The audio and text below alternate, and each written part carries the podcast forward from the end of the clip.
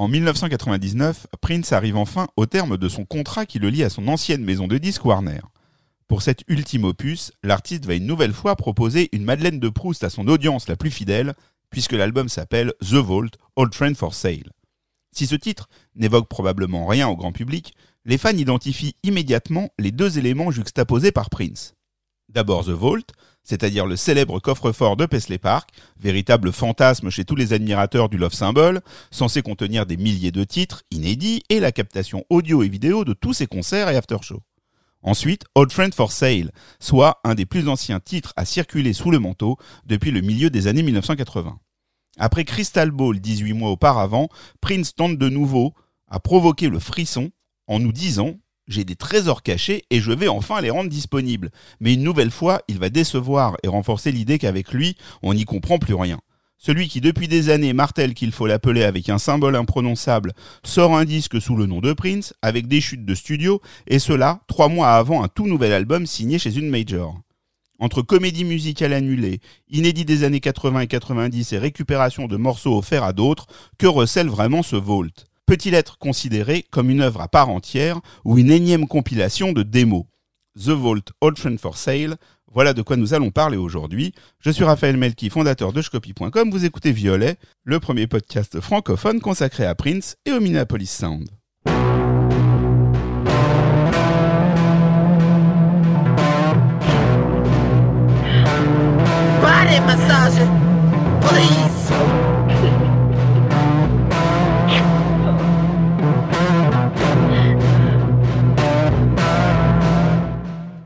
Pierre Jacquet, Frédéric Dumény et Nicolas Gabé, bonjour à vous. Bonjour, Raphaël Melki. Et bienvenue dans cet épisode consacré à The Vault Old Friend for Sale, un album euh, ben, rarement euh, évoqué. On est dans une période là où nous parlons de disques euh, pas oubliés mais qui sont rarement cités dans le top 10, mais qui nous intéressent tout autant. Même si j'imagine que on a guère de souvenirs du moment où il est sorti. Si, si, moi je me rappelle pas. Ah bah raconte-nous ça. Moi j'étais à Brest, je travaillais à Brest à l'époque, mais j'avais été chercher euh, mon petit CD euh, chez un disquaire euh, brestois, voilà, sur la, la, rue principale de Brest qui mène sur la jetée, sur le, sur le vieux, sur le port. Sur le vieux Brest. Sur le vieux Brest. Et alors, donc, tu es rentré chez toi content Je suis rentré. Bah, en fait, on en parlait tout à l'heure avec Nicolas. Euh, c'est vrai que euh, mon avis n'a pas changé entre le moment où je l'ai acheté en 1999 et aujourd'hui où je vous parle en 2022. Je trouvais cet album agréable. C'est voilà, c'est le, le, mot que le qualificatif que je pourrais le. On peut dire ça. Voilà, appliquer à, l'album et je le trouve euh, toujours agréable. Voilà, juste agréable, mais ce qui est déjà pas mal d'avoir un disque agréable. Oui, ah bah, on est content. Voilà. quand c'est agréable avec Prince, c'est toujours au-dessus euh, d'un autre disque agréable. Donc euh, on est, on est d'accord. Euh, moi, je me souviens pas, mais je, partage. je partage ce sentiment. Sur, ça fait pas de mal, quoi. Ouais, voilà. Donc voilà. Bon. Alors après, si tous ces albums avaient été, c'est agréable, et ça fait pas de mal, on serait peut-être pas là, mais bon, voilà, pourquoi pas. Écoute, moi je vais arriver avec la fraîcheur juvénile de celui qui découvre cet album puisque je ne l'avais jamais entendu avant de travailler sur cet épisode. Je l'ai donc découvert il y a deux semaines et demie. C'est magique. Mais voilà. Et donc tu te rappelles du jour où tu as découvert Ah bah oui, je me rappelle très bien. Je me rappelle que donc je l'ai écouté pour la première fois dans le RER A entre La Défense et Château de Vincennes. Génial. Et, et que voilà, et que comme euh, cet album a le mérite d'être court, il m'a accompagné le long d'un trajet en RER, ce qui est rare pour un album de Prince. Ah bah voilà une surprise. Bon, bah très bien. Et toi alors, Moi, je l'ai acheté à Minneapolis. Oh voilà. Ah, tout le, mec qui se fait désirer. Je savais, je savais, je savais que je, je, je savais ce qui allait se passer. C'était mon troisième voyage. Et là, c'est la fois où c'est le, il jouait, il y jouait quelques jours après. Il jouait dans en début septembre euh, sur le parking là, dans un truc qui s'appelait le Mill City Festival. Donc, euh, bah voilà, le hasard a fait que j'étais sur place. C'est quoi, sorti en août, euh, Pierre, oui, oui, en août, c'est ça. Fin août Fin août, ouais. Le hasard a fait que tu étais à Minneapolis quand il jouait sur un parking? Non. Ah. Has- non, non, parce que c'était le but du Ah, déplacement. voilà, ça. le hasard a fait que l'album est sorti à ce Ah. moment-là. Enfin, le- parce que j'avais pas vraiment suivi le moment où ce disque allait sortir, parce que c'était un peu le, un peu la période du bazar. Et puis, euh, bon, voilà, on n'attendait pas forcément grand-chose de, de ce disque. Et alors, donc, tu l'as acheté suis- chez Target ou chez Electric Fetus Je n'allais pas chez Electric Fetus. Euh, si, non, à l'époque. Mais euh, non, non, je l'ai écouté parce que j'étais hébergé par mon ami Dom Bricky qui vivait là-bas à ce moment-là. Et, euh, et donc on l'a écouté ensemble euh, dans, dans, dans, dans, dans son appartement et j'ai été agréablement surpris parce que on sortait d'un Crystal Ball un peu, enfin et de Girl Six, je crois, ou non pas encore, plus ou moins, enfin de trucs. euh, Oui, oui, c'était avant Girl enfin Six, bon, hein. de, de, de, Ouais, ouais. de trucs qui ressemblaient à des compiles. C'est ça, c'est ça, ça. Et là, on avait, j'avais donc un peu la crainte d'être encore confronté à ça. Et il avait quand même réussi à faire un truc un peu cohérent, qui se tenait. On n'était pas forcément euh, euh, trop dépaysé, avec hum, aussi la crainte de connaître euh, déjà tous les titres. Or, certaines versions, ben, on ne les avait pas. Donc, dans l'ensemble, j'étais plutôt surpris et content. C'est un disque que j'écoute peu, que j'oublie, mais à chaque fois que j'y retourne, je suis heureux d'y retourner. Voilà pour euh, bon, on va s'arrêter là parce que c'est pas super passionnant notre notre extase devant ce disque. Par contre, ce qui nous intéresse, c'est de savoir dans quelles conditions il est sorti. Donc là, on compte sur toi pour que tu nous racontes ça tout de suite. Tout à fait.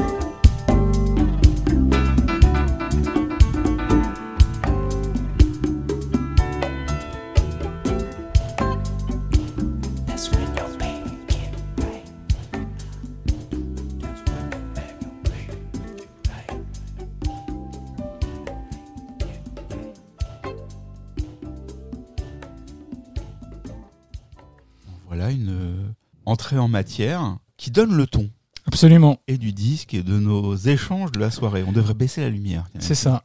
Euh, J'ai choisi ce titre pour plusieurs raisons. Bah, tout d'abord parce que euh, c'est euh, fait partie de ces ultimes titres que Prince a enregistrés en compagnie du NPG Canal Historique, un peu si on peut dire, puisqu'il y a Michael B, Sonny T, Tommy Barbarella, etc. C'est un titre que j'adore particulièrement et c'est peut-être aussi un titre qui est annonciateur de la future piste musicale qui va accompagner Prince à partir de 2001 qui peut même l'amener jusqu'à Montreux en 2009. on veux dire pas juste après en fait. on va pas juste après, il y aura quelque chose avant, mais en tout cas, euh, ça annonce ça. Ça annonce cette période un peu Mhm. jazz qui va, qui va l'habiter pendant quelques années à partir de 2001. Oui. Parce que là, c'est pas un disque que tu- dont tu vas pouvoir nous parler de sa défense sur scène, puisqu'il va pas y Eh avoir non. de tourner The Vault, mais il va s'en souvenir, comme tu le dis, euh, un peu plus tard dans les années 2000. Ouais, c'est un, un album effectivement qui est un peu à part dans la discographie de Prince, puisque d'abord c'est un album qu'il a livré trois ans auparavant à Warner, puisqu'en fait il fait partie de ce de cette livraison euh, groupée avec euh, Chaos and Disorder. Et d'ailleurs, si, on, si on examine euh, la sérigraphie qu'il y a sur le, le CD, ça reprend exactement la même sérigraphie euh, sur les deux disques, cette, euh, cette bobine, cette bobine master, master, qui ouais. est constituée de la fameuse porte du Vault, qui est, qui est, qui est imagée comme ça. Euh, et donc, effectivement, pour Prince, c'est un album euh, qui est vraiment derrière lui quand il sort, puisque ça fait trois ans qu'il l'a donné à Warner, et donc Warner décide de le sortir à l'été 99. Euh, et puis c'est un donc c'est effectivement un album qui est jeté un peu comme ça. Et Prince effectivement ne, ne va pas trop euh, s'y intéresser que ce soit euh, dans les médias sur scène même si effectivement on y reviendra. Un morceau comme Extraordinary sera aussi un, des highlights comme highlights comme on dit de, de la tournée Why Night Alone. Mais c'est vraiment un album à part dans la discographie effectivement. C'est un album court on l'a dit. C'est moins de, de 40 minutes, hein, il fait 39 minutes et, quelques secondes. On peut ici euh, évoquer euh, la pochette, puisque c'est la deuxième fois que Prince fait appel à un Français euh, pour la pochette, puisqu'après Love Sexy et Jean-Baptiste Mondino, cette fois-ci c'est Claude Gassian qui s'y colle. Donc en fait, ça fait partie des sessions photos que Gassian avait fait lorsqu'il avait accompagné Prince en 1993 sur la tournée Acte 2, et qui avait constitué lui aussi un, un, recueil, un livre qui s'appelait Néo Manifeste Manifesto. Et donc les, photos recto et verso de, cet album sont signées euh, de Claude Gassian et sont extraits de, cet ouvrage euh, qui est euh, Néo Manifesto. donc on, oui, effectivement, c'est une nouvelle compilation, on peut dire, de, issue du Vault après Crystal Ball euh, 98, puisque c'est un album qui est constitué de morceaux qui, en gros, sont enregistrés entre 1985 et 1996, même s'il triche un peu avec euh, l'enregistrement le, de, All Friends for Sale, puisqu'il date, euh, il le fait dater en 1900, à, à, 1900, à la date de 1985, mais c'est pas tout à fait exact, puisque la version qui est présente sur l'album est la version de 1991, qui est donc une version revisitée par Prince, et où essentiellement euh, la différence se joue au niveau des paroles, qu'il a expurgées d'une portée plus personnelle qui était celle de Prince à l'époque en 1985. Je pense que Frédéric y reviendra euh, plus tard lorsque, lorsqu'il évoquera les, les, paroles. Alors, euh, bah, ce que je vous propose, c'est que l'on visite ensemble euh, le tracklist de, de cet album. Allons-y, fais-nous visiter Et le Vault. Voilà. Donc le morceau, le pardon, l'album de ce débute avec The Rest of My Life, qui a été enregistré à la mi-avril 92 aux Platinum Studios de Melbourne lors du Diamonds and Pearls Tour. Et euh, ce titre, ainsi que plusieurs, plusieurs titres pardon, euh, issus de ce nouvel album, si on peut euh, dire que c'est un nouvel album, étaient en fait initialement prévus pour la bande originale du film de James L. Brooks qui s'appelle I'll Do Anything. Et, puis là, donc, il faut que je vous fasse une petite sortie de route euh, et que je vous parle de ce film dont la bande originale était initialement euh, programmée pour l'année 1994. Alors, qu'est-ce que c'est que I'll Do Anything? Qui est James Brooks? James Brooks est un grand cinéaste américain. Euh, il, a, signé des films comme Tendre Passion ou pour le, pour le meilleur et pour le pire avec Jack Nicholson pour les, les deux films. C'est tout le monde le connaît puisque c'est effectivement aussi le créateur des Simpsons. Et euh, donc, il, en, euh, en, 1994, il travaille sur un film qui s'appelle I'll Do Anything et qu'il conçoit à la base comme une comédie musicale. Et donc, il va euh, approcher Prince pour que Prince signe euh, la bande originale de ce film. Et euh, en fait, cette bande originale est constituée de plusieurs titres. Initialement, il y avait 10 titres, voire même 11. On, va les, on va les évoquer. Et on va expliquer un peu la genèse difficile de, de, de, ce film et de cette bande originale dans, le, dans le même temps. Donc en fait, euh, il faut savoir que c'est un film que, euh, euh, enfin, quand Prince travaille sur, le, sur les morceaux, en fait, il confie les morceaux à James Brooks, mais en fait, pour au final que ces titres soient chantés par les acteurs. Les, ac les acteurs eux-mêmes. Voilà, ils vont pas être doublés par des chanteurs ou quoi. Voilà. Le casting est déjà fait et ils pensent aux personnes déjà sélectionnées pour prêter leur voix au morceau euh, enregistré. Voilà, et le casting, il est donc constitué de Nick Nolte, non, on ne présente pas Nick Nolte, Albert Brooks, Tracey Ullman, Julie Kavner, Whitney Wright et Melissa Etheridge, qui n'est pas une actrice, qui est une chanteuse, mais qu'on va euh, appeler pour euh, refaire les voix d'une chanson, parce qu'en fait, la, voix de l'actrice chantée, elle est tellement calamiteuse qu'on va faire appel à, Melissa Etheridge pour, pour, pour le doubler. Euh, et donc, initialement, comme je vous le disais, Prince, il avait euh, composé 10 titres euh, pour cette bande originale.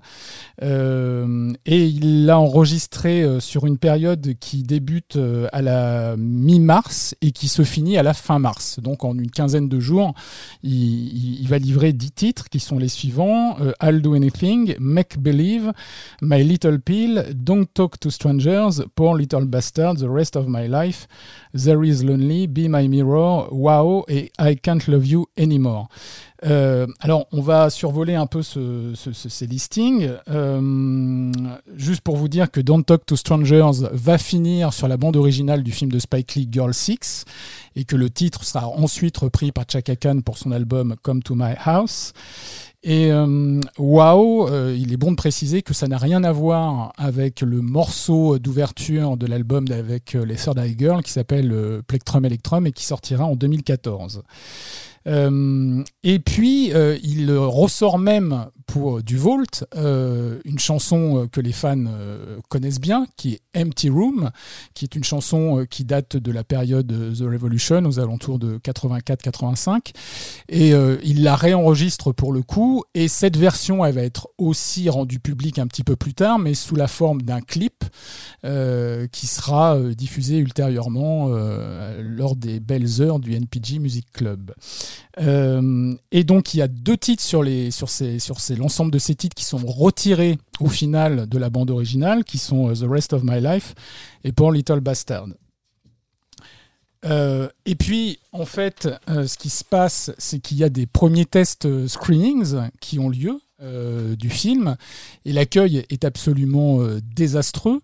Donc, il, a, il est décidé très vite que euh, James Brooks va reprendre le montage intégralement de son film, et il va expurger tous les morceaux musicaux et chantés par les acteurs. Donc, toute la musique de Prince, pour le coup, est évacuée et restera inédite.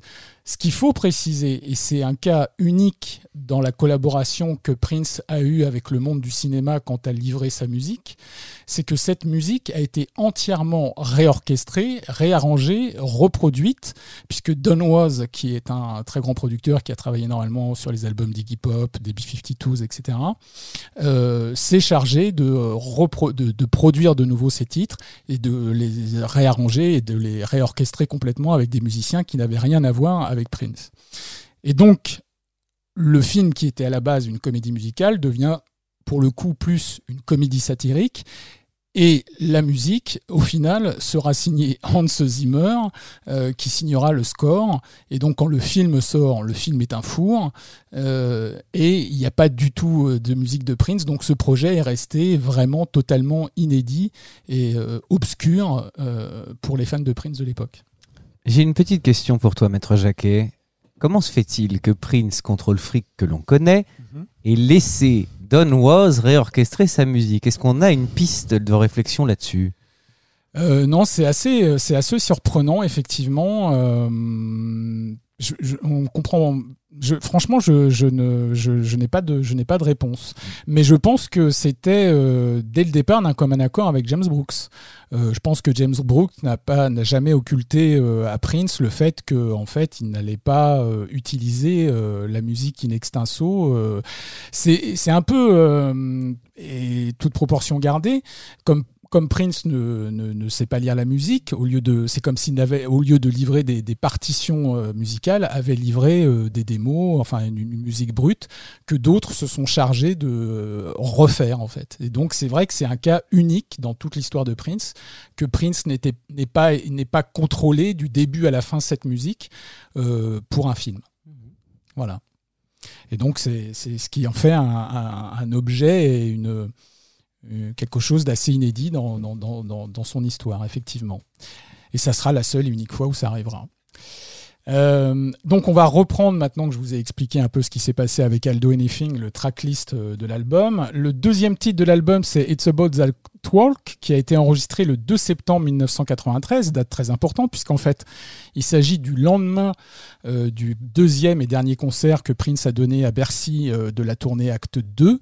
Et donc, comme il est à Paris, eh ben, il se rend dans un studio qu'il connaît bien et qu'il avait déjà booké pour The Gold Experience, qui est le studio Guillaume Tell à Suresnes.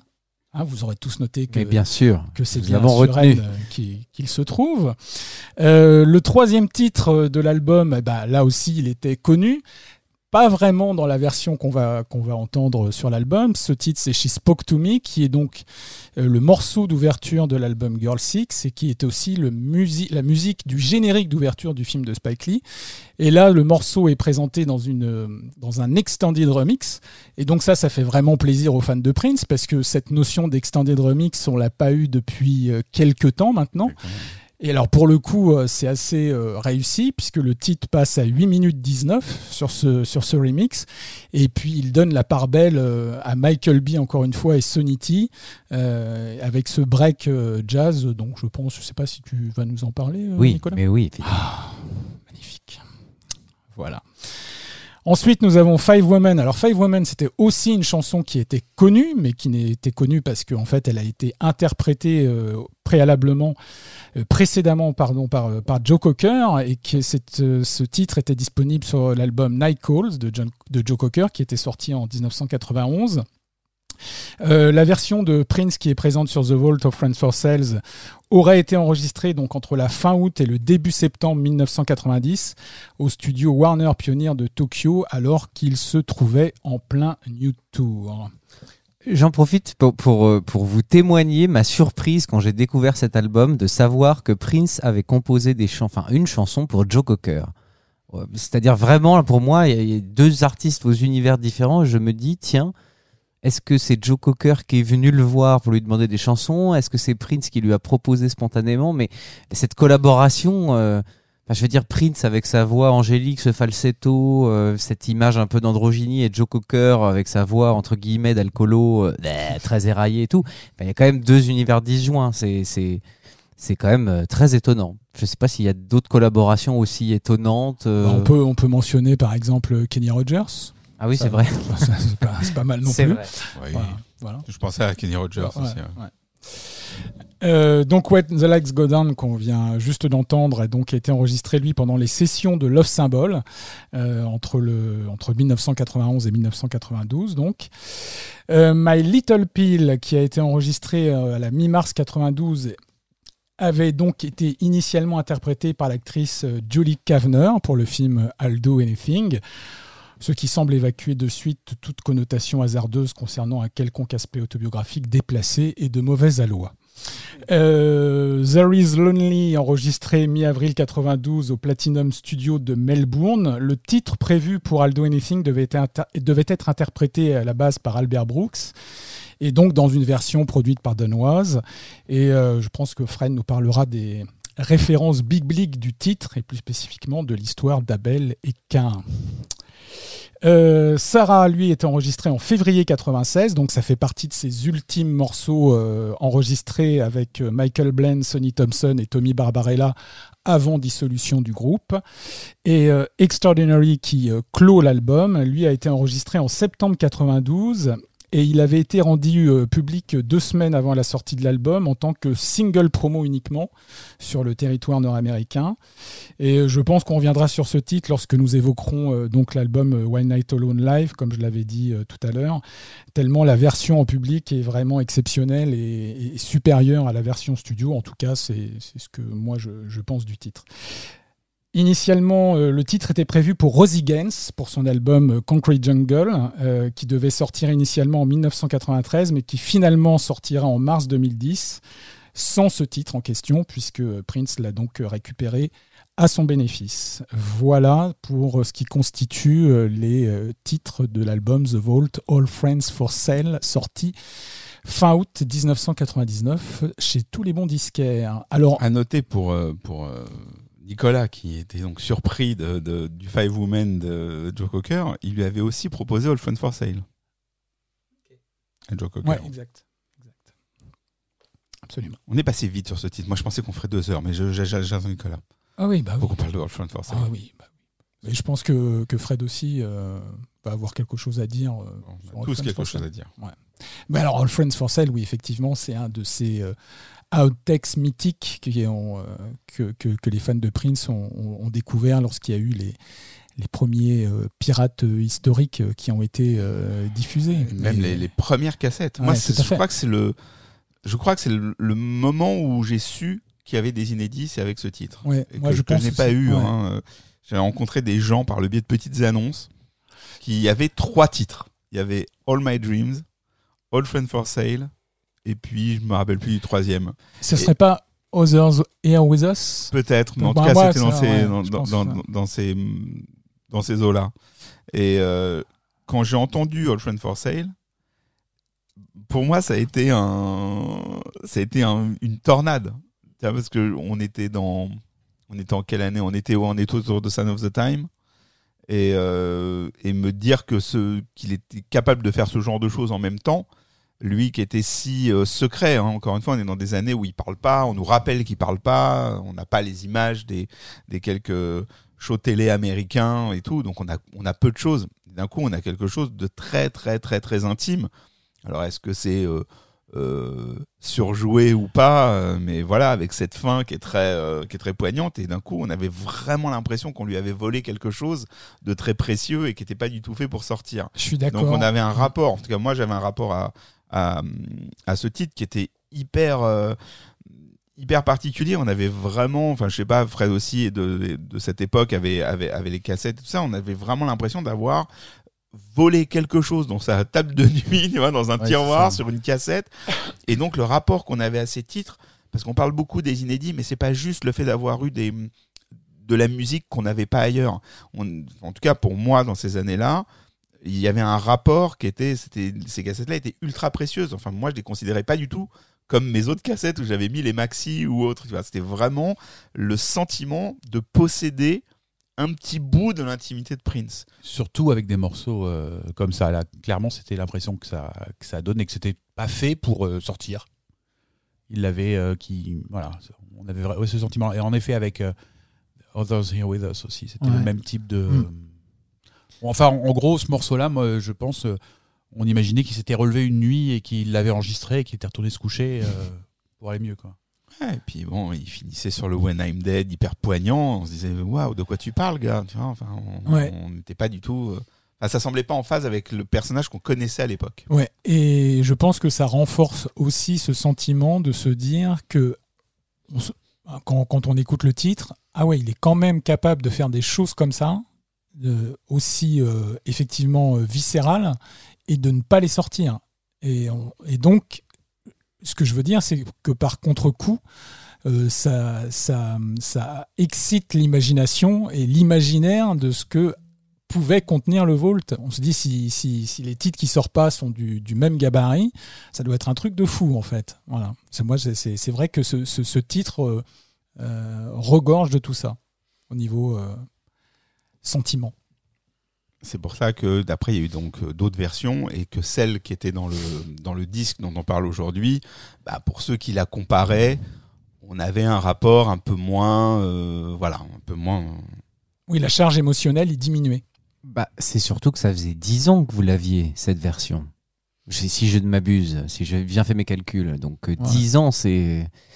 Émotionnellement, c'est inscrit dans vos gènes, presque, si vous l'avez. C'est celle-là la vraie version. Bah Ouais. oui, forcément. Ouais, bien sûr. Absolument. Non, mais c'est pas la même chose qu'un inédit de, des NPG euh, que vous retrouvez sur Crystal Ball et vous vous dites, ah bah moi j'avais mieux en bootleg parce que là il y avait que deux ans qui s'était passé. Là, quand même, c'est 10 ans. euh, et puis j'imagine, je sais pas quel âge vous aviez. euh, On était gamin. Enfin, Ouais, moi, ouais. j'étais gamin. Bah voilà, donc c'est dans ces années-là Ouais, exactement. euh, où là c'est vraiment de l'apprentissage musical.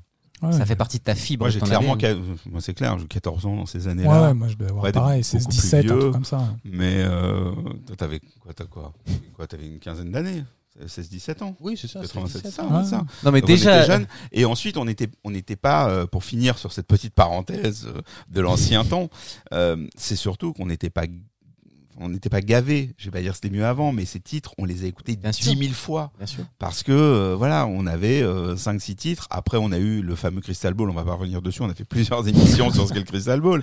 Donc voilà, avec des, des constructions, puisque c'était des compiles inédits et chacun y allait de sa constitution de l'album. Mais euh, donc on avait un peu plus de titres, mais ça restait euh, en cassette et de manière très rare et très éparse. Donc c'est des choses qu'on a écoutées, surécoutées, comme tu le dis, à une époque où on faisait notre éducation musicale. Mais oui, et puis je, je vous comprends parfaitement parce que moi j'ai pas ce rapport-là Eh oui. à l'œuvre de Prince, que vous, parce que effectivement moi j'ai pas connu l'époque des bootlegs et j'ai connu l'œuvre de Prince plus tard que vous. Mais euh, le premier parallèle qui me vient, moi, c'est par exemple quand j'ai découvert le titre comme sur le film Beautiful Experience et que j'ai entendu la version album six mois plus tard. Bon, bah euh, même six mois plus tard. J'avais à peu près respectivement le même âge que vous quand vous avez découvert Flight Marcel. Et même six mois plus tard, on m'a dit on m'a volé ma chanson. On m'a volé mon, mon truc que j'avais rincé sur ma VHS et qui, était, qui faisait déjà partie de moi et c'était pas possible. Bon, après on évolue et on est capable de se dire qu'il y a deux versions qui existent, mais, mais je comprends parfaitement ce sentiment-là. Alors que moi, sur Com, justement, comme j'avais, euh, bah, j'étais plus vieux, j'avais déjà vécu ça plusieurs fois. Le côté, on, entend des trucs qu'on a déjà écoutés. Ma réaction sur Com n'a pas été, on m'a volé ma chanson, m'a été, qu'est-ce qu'il a encore été foutre à, à gâcher ce titre? Mais j'avais déjà un rapport moins euh, Ah ouais, affectif. c'est ouais. intéressant parce que moi, Alors, alors, là on est vraiment après, on est en. Alors Ah, moi je me suis mais au dit, début, non. moi je me suis dit puisque j'avais déjà ce rapport au fait que Prince nous offre plusieurs versions, je me suis dit ah chouette, une autre version. Il y avait le côté cumulatif de deux versions officielles parce que malgré tout Beautiful Experience c'était quand même un peu officiel, c'est passé à la Ah bah télé oui. et je me suis dit ah chouette, une autre version. Bah, tu Tu vois. vois comme quoi. hein. Ouais. Bon, j'imagine Pierre que niveau euh, chart, on n'est pas en face d'un carton absolu.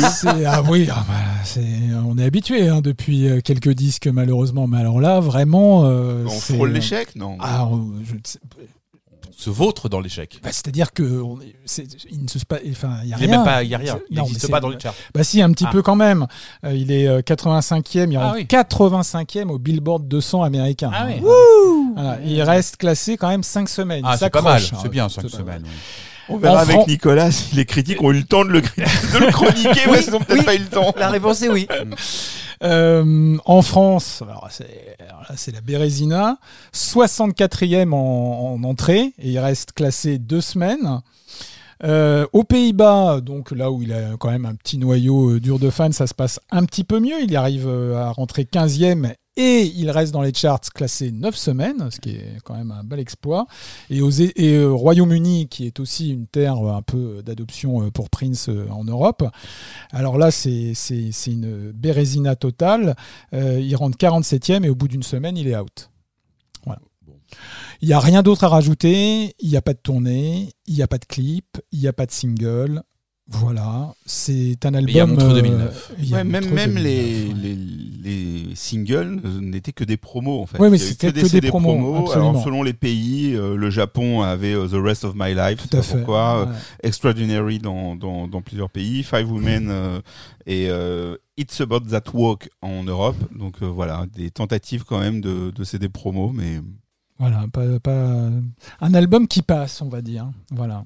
Et euh, une dernière question par pure curiosité, est-ce qu'on a une vague idée de pourquoi est-ce que Warner a attendu trois ans après Chaos and Disorder pour, euh, pour sortir ça?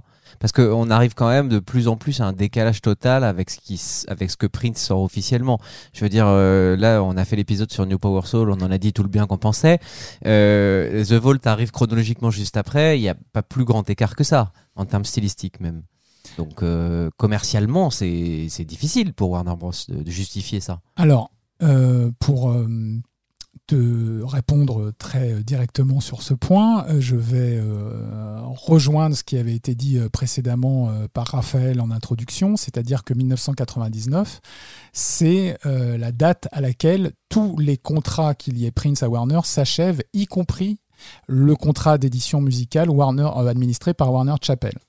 Donc euh, ils étaient, euh, ils se sentis, ils se sont sentis obligés de, de- de sortir cet album avant que la fin des droits euh, de- d'administration musicale de, de Prince par Warner s'achève. Ils ont repoussé aussi longtemps qu'ils ont pu. Oui, ils ont repensé tout, voilà, ils ont repoussé aussi longtemps qu'ils ont. Donc il n'y avait pu, ouais. aucune fenêtre de tir. et- Non, non. Et euh, par contre, je crois qu'il y a eu négociation pour que euh, le- la sortie de l'album n'empiète pas sur la sortie euh, de Raven to the Joy Fantastic qui interviendra quelques mois plus tard.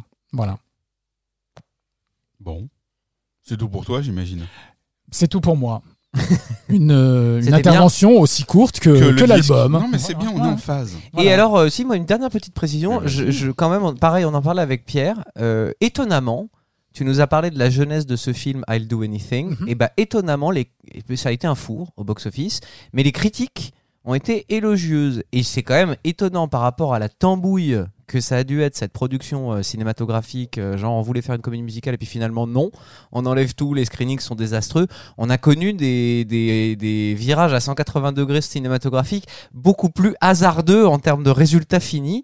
Visiblement, c'est un bon film. Je ne l'ai pas vu, mais, Mais- N'exagérons rien. Oui, Non, c'est euh, assez. Ça pourrait être du direct ou DVD. Hein. Oui, mais enfin, c'est un- loin. c'est c'est c'est un- une œuvre mineure dans la filmographie de James Brooks, mais justement c'est parce que c'est un cinéaste qui est derrière qu'il a réussi euh, avec une deadline euh, précise à refaire son film en fait. Je pense que si euh, ça avait été quelqu'un d'autre, ça aurait été moins pertinent, mais de toute façon effectivement quand il y a une catastrophe industrielle euh, qui s'accouple à une catastrophe artistique, enfin en tout cas jugée comme telle par le public, c'est- compliqué pour les films de trouver leur, leur chemin. Et puis plus proche de nous, euh, l'année 2021-2022 n'a pas été avare en films encensés par la critique qui se sont euh, crachés au box-office. Donc euh, il n'y a pas de corrélation entre euh, une défense critique des films et, et leur potentiel succès au box-office, malheureusement.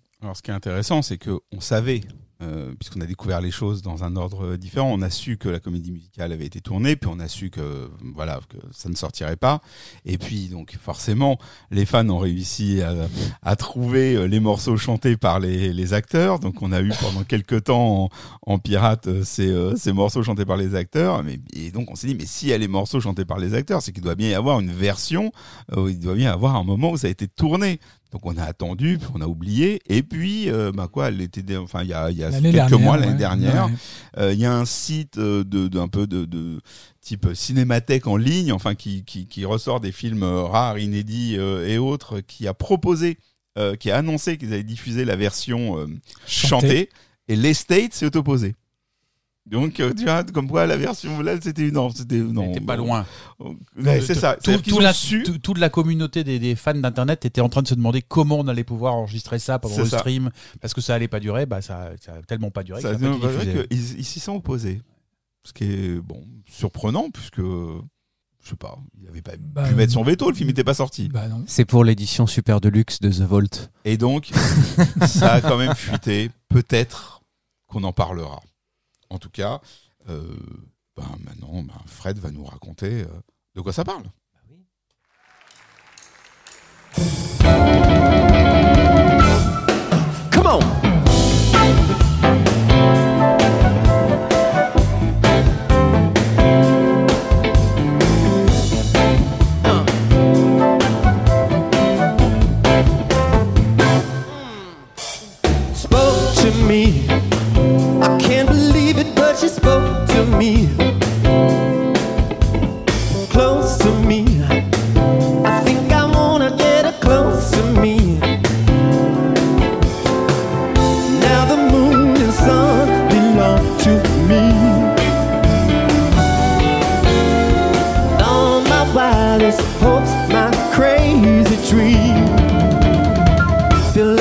Reality, fantasy.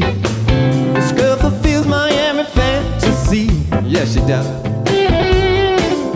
She must be specially designed by heaven just for me, just for me. My friends look at her,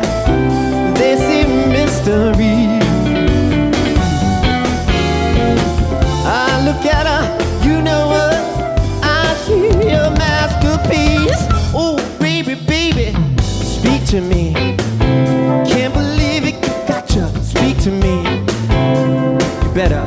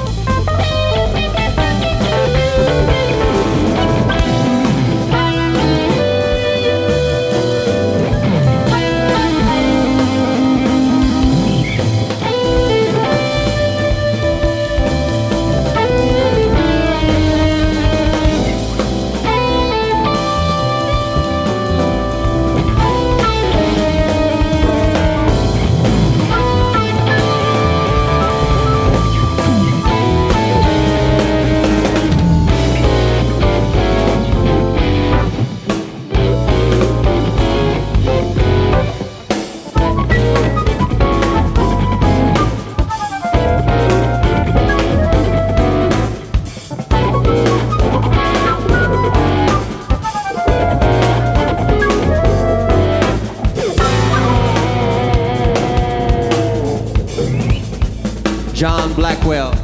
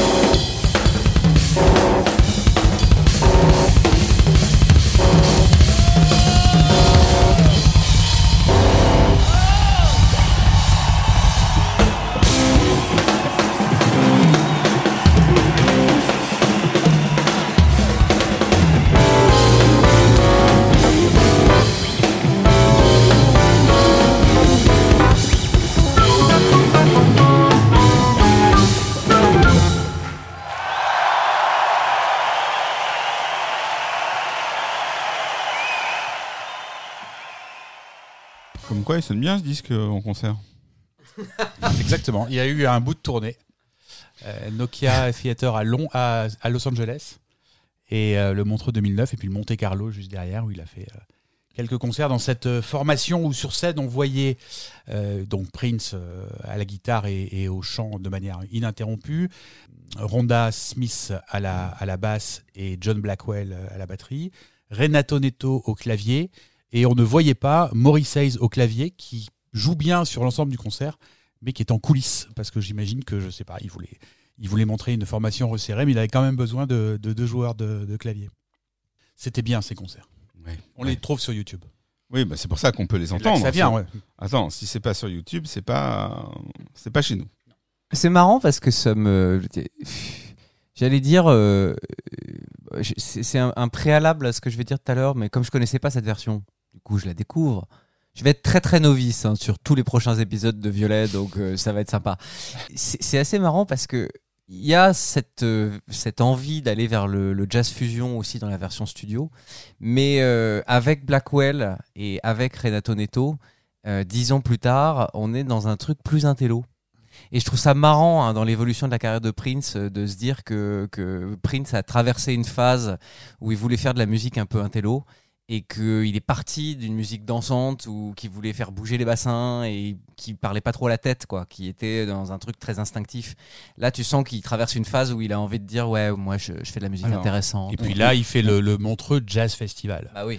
Et euh, il, a- il, avait, il était passé deux ans avant, euh, en 2007, donc au Montreux Jazz Festival, mais pour un concert qui est pas mémorable, qui est un, qui, en gros, il avait fait le même concert que ce qu'il faisait pendant la tournée, à peu de choses près, à part une entrée sur euh, When the Saints Go Marching In, je crois, histoire de rendre une référence. Mais on avait un peu l'impression qu'il avait euh, pas loupé le coche, mais qu'il avait pas fait un truc à la hauteur de ce qu'on attend d'un festival de Montreux. Et quand il est revenu deux ans après, concrètement, il avait bossé parce que cette formation-là, et donc il l'a fait jouer quelques mois avant euh, donc à Los Angeles.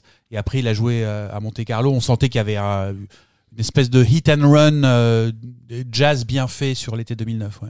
Alors j'ajouterais, mais ça, ça n'engage que moi. Encore une fois, je n'ai pas de, de preuves, mais euh, la, la musique s'intellectualise avec de la place euh, pour ses collègues Renato et autres à mesure qu'il est en souffrance.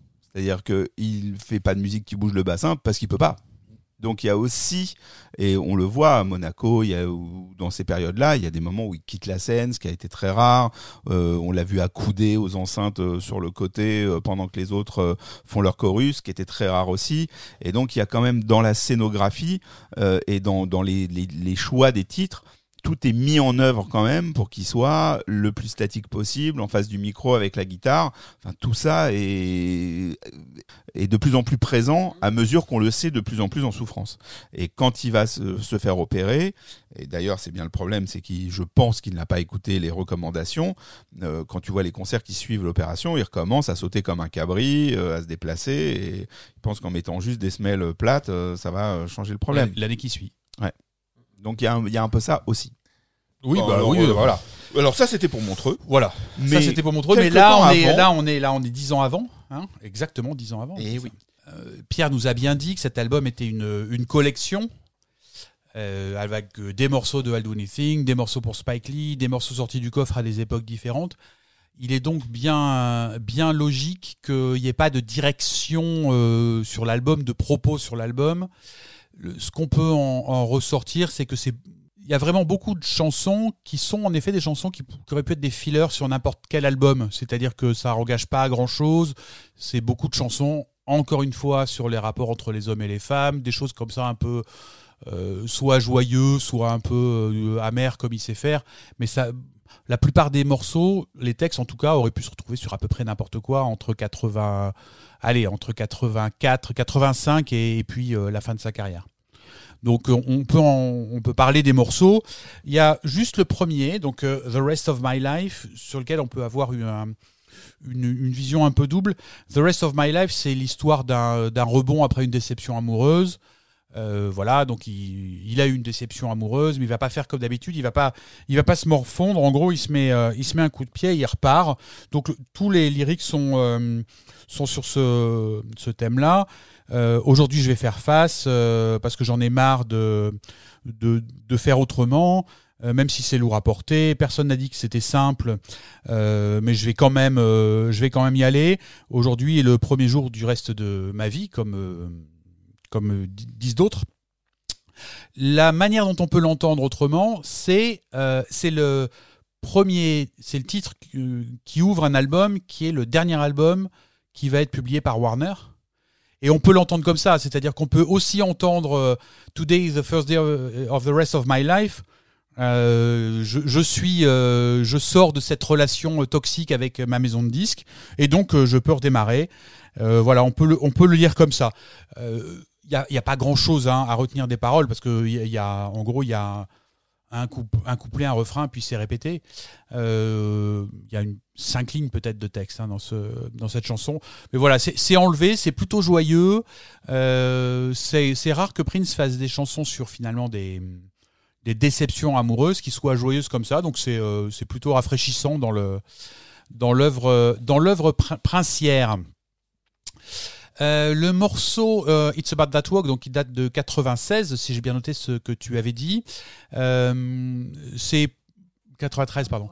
93. Ouais, 93. ouais. C'est Prince qui drague une fille, il la suit, donc ça a l'air d'être d'être quelqu'un qui a une vie plutôt, on va dire, une jet, set- jet setteuse, parce qu'il lui dit tu, tu reviens de Paris, tu as dû aller là pour t'acheter des fringues, et maintenant on te retrouve au Nils à New York, qui était un endroit, euh, un endroit chic, et qui tu vas rencontrer, euh, tu vas rencontrer Dieu sait qui, donc il lui parle de manière un peu légère comme ça, mais le refrain It's about that walk, euh, ça veut dire euh, ce qui compte, c'est ce, cette démarche. Est-ce qu'on peut en parler de ta démarche? Euh, J'ai envie de crier à propos de ta démarche. Et ensuite, il lui dit euh, euh, qu'elle a un, un, un cul euh, monté sur euh, des diamants et sur deux jambes. Euh, un cul taillé comme un diamant qui est monté sur deux jambes euh, dures comme de la pierre, une prison euh, dans laquelle il aimerait bien passer un peu de temps. Si seulement il pouvait avoir euh, ce cul pour lui tout seul. Donc euh, voilà, on est reparti sur euh, ces choses-là. C'est encore voilà, c'est une petite chanson comme il en On a est en fait. Oui, On euh, on- c'est c'est une thématique qu'il a déjà abordée. Euh, donc une chanson rigolote finalement et euh, quand on l'écoute elle est euh, elle est aussi elle est joyeuse enlevée mais comme beaucoup de choses hein, sur cet album. C'est c'est- un album assez gai finalement quand on l'écoute comme ça et même dans les propos ça va pas chercher très très loin pense qu'il- Je pense qu'il faudra qu'on fasse un épisode quand nous aurons fini tous les, tous les albums, un épisode sur Prince et les chansons qui parlent du postérieur féminin. oui bah il y a Je pense qu'il y a moyen de faire une Oh, a- belle émission de 4 heures euh, là-dessus. mais peut-être qu'on va trouver une évolution au cours du temps Entre. Shake It Alas, Shake It Alas, et, Et Wonderful Ass et voilà. écoute euh, je retiens le, la proposition je vais commencer à y travailler Moi, dès maintenant J'aime quand Nicolas parle des épisodes après la totalité des albums.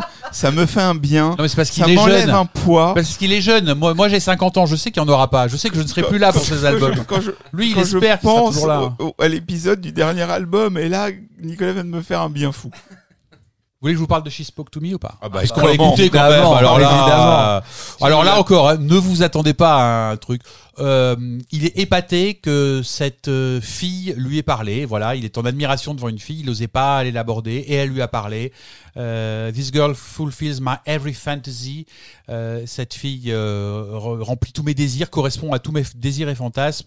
She must be specially designed by heaven just for me. Elle a dû être euh, fabriquée par le paradis juste pour moi, juste pour moi. Euh, il l'accueille à bras ouverts. Euh, si elle voulait le balancer sous un train, ça serait pas grave, il resterait ferme comme les rails.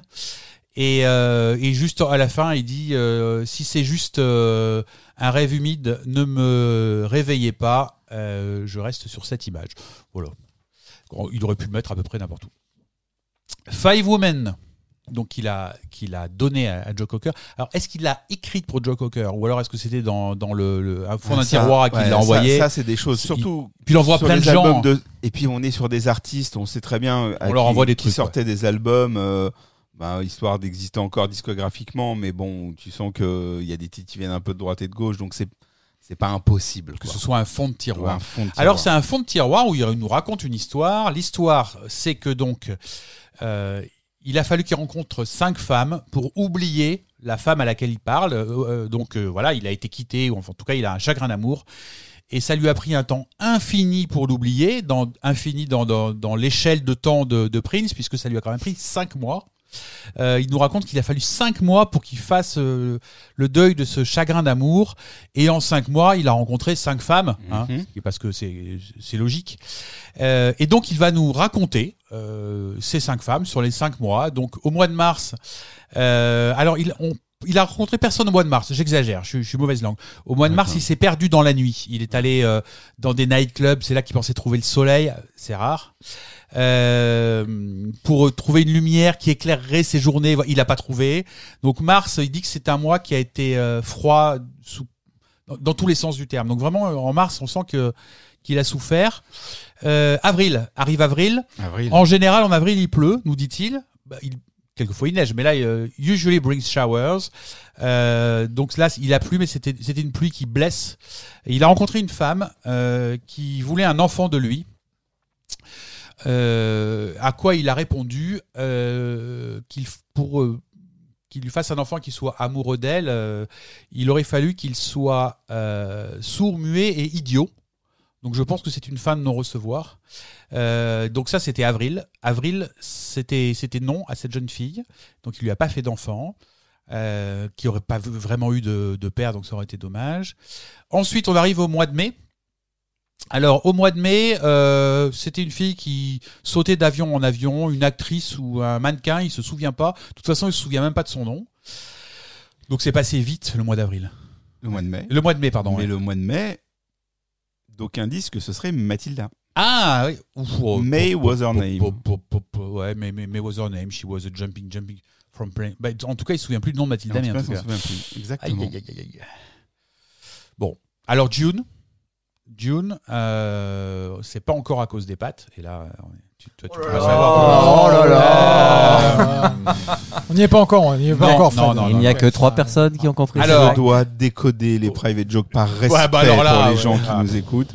Euh, Frédéric fait référence à la toute fin de notre histoire euh, Violette, puisqu'il fait référence à des chansons qui sont dans les derniers disques. Voilà, de qui s'appelle. June. Et dans lequel euh, on dit It must be the past. Voilà. C'est la partie la plus claire de cette chanson d'ailleurs. Euh, donc en juin, il a eu, un- alors en français on dirait un poisson d'avril, mais en fait Easter Bunny, donc un, un espèce de, de- de lapin de Pâques. Donc euh, juin lui a amené un lapin de Pâques, euh, mais c'était trop tard. Et oui. Donc, comme c'était trop tard et qu'ils se sont vus qu'une seule fois, ça a été non. Arrive juillet. Alors là, c'est le cinquième mois, juillet. Donc normalement, on est, on a, on est à la fin. Euh, mais là, ça l'a, c'est le mois qui lui a le plus fait de mal parce qu'il a rencontré cette fille euh, dont le baiser euh, est, lui rappelait le baiser de la femme à qui il s'adresse dans cette chanson. Donc, celle qu'il a rencontrée en juillet lui a à nouveau fait penser à, cette femme dont il a fait le deuil. Mais en fait, ça n'a pas marché, puisqu'à la fin, il nous dit que ça avait pris cinq mois, qui est un plenty good wasted time, beaucoup de temps gâché pour l'oublier, mais ça n'a pris que cinq minutes quand il l'a vue à nouveau, euh, pour tomber à, à nouveau amoureux d'elle. Euh, il, il gagnera jamais à ce jeu, il ne gagnera jamais. Voilà, une chanson construite, ma foi. Oui, qui raconte quelque chose. Voilà. Alors, Oui. toujours, hein, Alors, moi, je oui. suis Mister Rumeur. Bah oui, t'es Mister Rumeur, toi. Voilà, que veux-tu? Hein. La personne qui n'arrive pas à oublier serait Kim Basinger. Ah. Voilà. Bon, tu nous parles de cette chanson d'amour, toi, et finalement, il y a plein de pistes. 90 Bah ouais. J'arrive pas à l'oublier. en même temps. Donc voilà. Bon. Euh, Enfin, il a en 5 mois quand même. Oui, bon, voilà, Five Women. Allez hop, Allez hop. next. Euh, When the Lights Go Down, une chanson euh, franchement sans grand intérêt. Il parle, euh, il parle à une fille euh, et en gros il lui dit qu'elle a une vie légère euh, et que dès qu'elle, euh, dès que les- la, la lumière tombe, il y a un homme qui est à ses pieds qui ferait n'importe quoi pour elle, etc. Qu'elle peut le manipuler. Bon, c'est pas. Ça ne va pas chercher très Il loin. n'y a même pas un sous-discours, rien. Non, rien, très- non, rien, rien. Ah ouais, là, on est un peu des. ouais. Ouais, ouais, ouais. My Little Pill, deux couplets, pas de refrain. Donc là, c'est une chanson qui raconte un truc puisque c'est une partie de la comédie musicale. Euh, donc c'est une femme qui est censée euh, chan- chanter ça.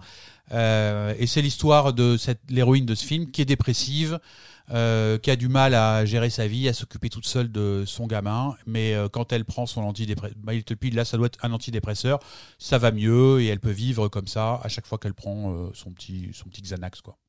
Bon. Donc, tu- donc en effet, euh, Pierre, je confirme absolument aucun sous-entendu euh, au reste, puisque euh, c'est pas d'overdose de Xanax que le monsieur nous a quittés. Pourquoi Il y a Pierre qui voulait encore nous. Non, il nous a dit au rapporter début, ça- il nous a dit au début qu'il fallait petite pas faire, blague. qu'il fallait pas euh, faire de sous-entendus douteux. C'est pas possible ça. Chaque épisode, il vient Je- nous, nous rappeler des choses. euh, T'avais oublié qu'il était mort peut-être. Alors, euh, There is Lonely, encore une chanson où il n'y a pas beaucoup de texte. C'est là qu'on voit que je, je pense que c'est des fonds de tiroir. euh, parce que c'est quand même euh, du très léger. On avait vraiment l'impression qu'il a, qu'il a trouvé euh, trois quatre formules sur un calepin et qu'il en a fait une chanson. Euh, ce, qui, ce qui est quand même pas mal d'arriver à faire ça, mais en tout cas en termes de texte, c'est beaucoup moins travaillé que ce qu'on voit depuis les années euh, 85 à peu près beaucoup, beaucoup moins travaillé. Euh, il, est, il est malheureux, euh, il est tout seul, euh, c'est la solitude extrême. Et la manière dont il euh, l'image ça, c'est de dire que la seule personne qui peut-être s'est sentie aussi seule que lui, c'est Cain après avoir achevé son frère, qui en effet devait se sentir seul puisqu'il n'y avait que lui et son frère. Donc du coup, il n'y avait plus que lui. Il n'y a que Cain qui pourrait éventuellement s'approcher du, du chagrin que Prince ressent à être seul. All Friends for Sale. Alors euh, oui. Donc All Friends for Sale, de vieux amis à vendre ou alors euh, euh, à vendre. C'est pas pas lui qui veut les vendre, mais en gros ils, se- vendent pour pas grand chose. C'est une chanson sur la trahison et c'est une chanson sur euh, voilà euh, la, la trahison des gens qui sont le plus proches. Le gros de la chanson parle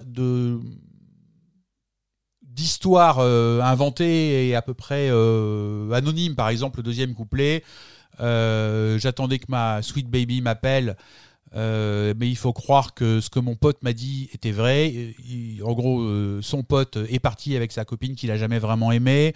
Donc c'est des choses comme ça, un peu génériques, qu'ils sont beaucoup moins dans la version 85. Et il, il a gardé probablement que le premier couplet. euh, qui fait référence à, des trahisons personnelles qu'on peut retracer vaguement. Euh, ça, si c'est euh, cette version de 91, mais l'époque où il enregistre, c'est à peu près l'époque où il enregistre aussi Dream Factory, dont on se souvient que c'est une chanson qui s'adresse à Paul Peterson, qui est parti et il lui dit fais gaffe. euh, c'est moins, c'est pas des reproches à Paul Peterson, mais c'est quand même euh, un peu la même veine, quoi. Sachant qu'Olfred Forcell, c'est dramatique, c'est-à-dire qu'il est il est heurté par ça. Alors c'est le premier couplet qui, qui vraiment euh, peut nous faire penser à, à divers euh, aspects de sa vie professionnelle et amicale. Euh, the sun set in my heart this evening. Le, le soleil se couche dans mon cœur ce soir because an old friend of mine got lost in the jive. Parce qu'un un, un- un de mes vieux amis got lost in the jive, ça veut dire s'est perdu à raconter des trucs. Jive, c'est euh, c'est euh, jive talking, le, le fameux la, la fameuse expression et chanson. Du gossip. C'est- Voilà, c'est c'est se laisser aller. C'est pas forcément du gossip, mais c'est parler, parler, parler dans un flow ininterrompu. Donc en gros, il a un, un de ses proches qui a balancé des choses à la presse, et c'est l'époque où euh, Big Chick, qui était donc euh, son garde du corps, le fameux énorme là, euh, Prince montait sur ses épaules euh, dans les awards, tout ça, qui, euh, qui pour euh, de l'argent et de la coke euh, a, a donné une interview où il raconte deux trois trucs. hein. C'est The Enquirer? National Enquirer. National Enquirer. Donc c'est à ce moment-là. La phrase suivante, euh, Little did she know when you're stuck in the snow, nobody gets out alive. Euh, elle le savait pas, mais euh, quand on est coincé dans la neige, on s'en sort pas. Alors coincé dans la neige, soit on pense à euh, prendre de la coke et là on a on a Big Chick, mais Little Know, on sait qu'à l'époque, euh, Shilaï, euh, pour trouver de l'énergie à jouer de la batterie, avait tendance à céder avec, euh, avec euh, de la cocaïne. Et, et on sait aussi que c'était un truc qui faisait pas partie de, la manière dont Prince travaillait. Début des années 80, euh, des gens qui font des tournées de trois mois et qui prennent de la coke, c'est c'est la vie normale d'un groupe euh, d'un groupe de scène. Chez Prince, ça se faisait pas. Il se trouve que Shilaï, qui euh, en plus elle, avait une carrière déjà derrière elle, ça faisait peut-être partie de ses habitudes quand elle tournait avec d'autres. Ça, lui plaisait pas. Euh, et ça peut aussi faire référence, on a beaucoup parlé de ça, à euh, Jimmy Jam et Terry Lewis qui, euh, pendant une pause en enregistrement euh, avec Prince pour, pour The Time, font un- une escapade pour aller à Los Angeles pour euh, faire de la production euh, un peu au black sans le dire à Prince. Euh, voilà, ils lui disent pas qu'ils vont pas qu'ils vont passer, qu'ils partent pas en vacances, mais voilà, ils vont produire, euh, ils vont produire des groupes que, de toute façon, euh, n'importe qui d'autre que Prince est un concurrent de Prince pour lui dans son monde paranoïaque. Et euh, ils se retrouvent, ils arrivent pas à revenir à temps à Minneapolis pour la phase d'enregistrement parce que l'aéroport est pris par la neige. Et donc, euh, ils sont euh, bloqués à Los Angeles. Et pendant qu'ils sont bloqués à Los Angeles, il y a une photo qui paraît dans la presse où on les voit tous les deux derrière une console dans un endroit qui n'est pas dans le Minnesota et ça lui a pas plu. Il les a virés d'ailleurs à ce moment-là. Donc peut-être que la neige fait, référence à ça. C'est c'est une des explications qu'on avait euh, beaucoup là-dessus. Le reste, vraiment. Euh, aussi, il y a peut-être des moments. Last night, a stranger took my picture. Donc hier, il y a un étranger qui a pris une photo de moi et il m'a demandé si je voulais la racheter. Euh, voilà, il est dans- c'est l'époque où il commence à être dans le, dans le, comment dire, c'est- 84, 85, c'est déjà un garçon euh, qui travaille de manière très solitaire et qui est, qui est retranché. Mais là, c'est le moment où la gloire le rattrape et où il en a très très peur et où il devient, il passe de, il passe de solitaire autoritaire à, euh, paranoïaque, clairement dans ce- cette, cette période-là. Et ce, ce morceau, voilà, parle, parle de ça, parle du fait que euh, être autour de quelqu'un qui, qui a cette gloire, euh, on n'est pas toujours tous euh, au niveau de ce qu'il attendait. Et puis c'est aussi l'époque où, euh, où sa musique commence à sortir. Enfin voilà. Très bien. Voilà, un morceau amer, mais qui mais pas euh, pas, pas ironique. On sent que qu'il est touché quoi par ces choses-là. Il devait faire confiance. C'est un garçon qui devait faire qui devait pas faire confiance à beaucoup de monde, mais par contre qui, qui aimait pas trop qu'on le trahisse quoi. Sarah, euh, ça fait partie de ces chansons aussi où il dit à une fille que faudrait peut-être qu'elle mette une jupe un peu moins courte. euh, euh, un peu dans le style empowerment féminin. Respecte-toi un peu. Bon c'est rigolo tout ce que tu fais de ta jupe est, pas longue je peux voir tes sous-vêtements. Est-ce que c'est toi Sarah? Il se moque d'elle gentiment il la taquine quoi voilà c'est une chanson mignonnette je sais pas qui est cette Sarah par contre si quelqu'un sait je veux bien le savoir et on finit sur euh, Extraordinary, qui est une chanson d'adoration euh, vis-à-vis d'une femme.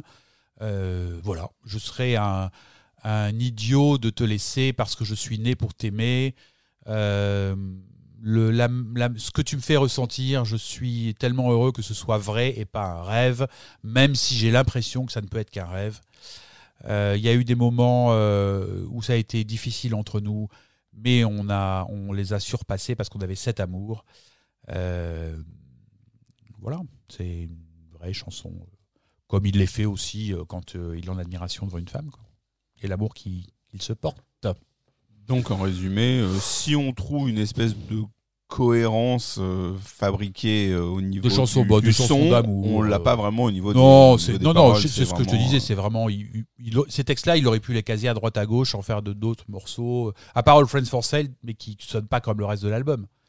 Donc voilà, c'est euh, c'est ce qu'on disait au début, c'est euh, ça fait pas de mal, mais c'est pas des ça, bon, voilà.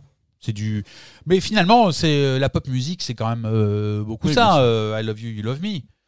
Euh, voilà, c'est c'est des- c'est de la pop musique, c'est enfin, c'est des chansons euh, de pop musique, c'est des paroles de, de chansons de pop musique.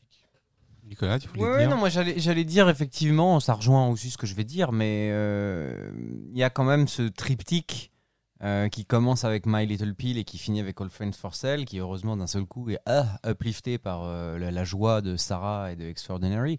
Et il y, a un- il y a un petit moment quand même où s'immisce euh, une forme de, de noirceur ou de. Et c'est ça tout le temps, Prince. Ouais, c'est vrai. Finalement, c'est ça tout le temps. C'est euh, l'ultra euh, exaltation de, de l'amour entre un homme et une femme et de la transcendance. Là, il parle pas de Dieu du tout là-dedans, par exemple. Mm.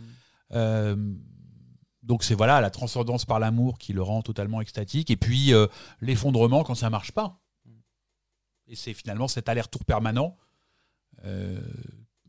Son rapport avec les femmes, en tout cas dans ses chansons, c'est c'est ça pendant 30, 40 ans. Et donc, euh, plutôt le rapport aux femmes et pas du tout une, une micro-parenthèse euh, spirituelle. Dieu pas très présent euh, Ah non. dans ce que tu nous dis. Enfin, Non. pas du tout. Pas du tout. Donc, et, et si je réfléchis, il faudrait que je réfléchisse plus, mais il y a. hum, Je crois pas qu'il y ait beaucoup de, de, de morceaux inconnus qu'on connaisse, enfin inédits qu'on connaisse, qui soient vraiment dans cette veine euh, spirituelle. Donc peut-être que ces morceaux-là, il les écrit parce que au moment où il, où il les enregistre, parce qu'il a un truc à dire à ce moment-là. Je ne sais pas. Il faudrait que je creuse ce sujet à la fin, quand on aura fini. Ah bah, on a déjà deux épisodes euh, pour quand on aura fini. Vous êtes super. Ce, ce- bah, vraiment, vous, vous mettez en joie. Bon, bah alors, donc on va continuer euh, En joie. en joie d'avancer.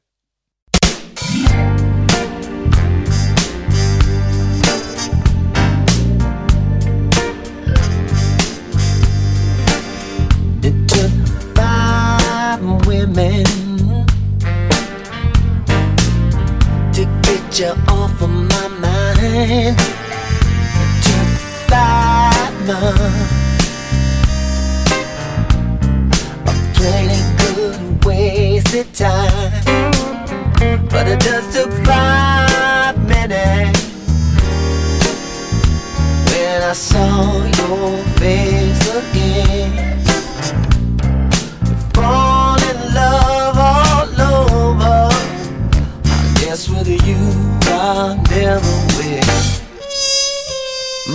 March was a cold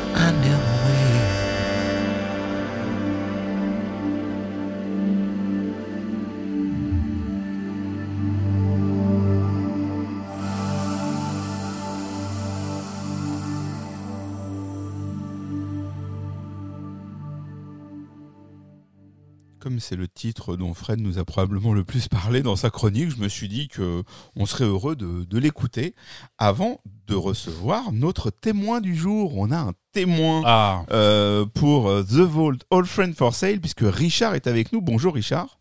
Bonsoir messieurs, Ah. ravi d'être parmi vous. Bah, heureux que tu sois, heureux que tu sois avec nous.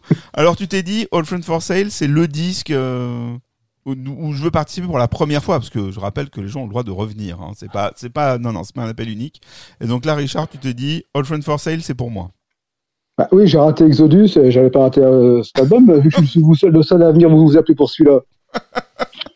C'est vrai qu'il y a eu peu de demandes pour euh, pour celui-ci, et donc nous sommes ravis de te recevoir. Alors pourquoi euh. The Vault All Friend for Sale? Mais parce qu'il sort euh, presque dans l'anonymat comme euh, un album euh, fourre-tout, une sorte de vide-grenier chez Warner. Ouais. Il veut se débarrasser d'un truc, et à l'arrivée, ben, t'écoutes cet album, euh, c'est une excellente surprise. Bon, moi je connaissais quasiment la moitié des morceaux. Mais pour quelqu'un qui découvre, un- enfin, pour moi c'est un album extraordinaire, parce qu'il y a des morceaux euh, hyper jazzy, Ouais. Il y a, enfin, enfin, c'est hyper que je trouve il y a quand même une, scène cohé- il y a une certaine cohérence dans les morceaux choisis. C'est jazz, il y a des super euh, des super mélodies. Ouais. Et euh, moi je trouve que c'est euh, voilà pour un pour un album qui est qui est fourre-tout, je connais aucun artiste qui peut faire euh, l'équivalent quoi. Mais alors, c'est un peu ce qu'on a dit au début, c'est-à-dire que on arrive quand même à avoir dans cette euh, réunion de titres quelque chose qui se tient. Et on, on, on le voit là avec les, les morceaux qu'on a écoutés jusqu'à présent. Euh, on est on est quand même sur des, des morceaux. euh, J'ai toujours trouvé qu'il y avait un décalage quand même entre la la relative qualité de ce fourre-tout, pour reprendre tes propos, et le fait qu'il soit à ce point oublié par les fans, Bah, a- ce genre de gens. Et c'est vrai que ça vient après Crystal Ball, qui pour le coup est un fourre-tout vraiment. euh, on disparate. passe ah ouais, ouais, à écouter euh, les morceaux les uns après les autres, ça fait mal aux oreilles des fois. Alors que là, ça fait pas mal aux oreilles du tout. Ouais, euh, non, non, vraiment, là, il y a une vraie unité euh, musicale qui, qui parcourt tout l'album, quoi. Ça, c'est clair. Et surtout et surtout moi je trouve qu'il y a aussi un- une sorte de, de Prince qui est moi quand je écoute cet album, je pense au futur euh, bah, euh, qui aura pas lieu mais J'imagine un Prince qui aurait 60, 70 ans derrière son clavier, derrière son piano, avec un, un orchestre de jazz, quoi. Ah ouais. Sur certains morceaux, et je, sur scène avec ces gens-là. Il fait tiens dans les années 2020, euh, de, bah, il sera là, va nous faire des trucs, va nous faire des concerts de jazz, à faire des trucs, voilà, en acoustique, des trucs incroyables quoi. Ouais, ça c'était c'était c'était ce que ce qu'on pouvait imaginer à l'époque. Bon, ça s'est pas vraiment produit. C'est un peu avant comme disait Pierre tout à l'heure, euh, de ce qui va se passer au début des années 2000.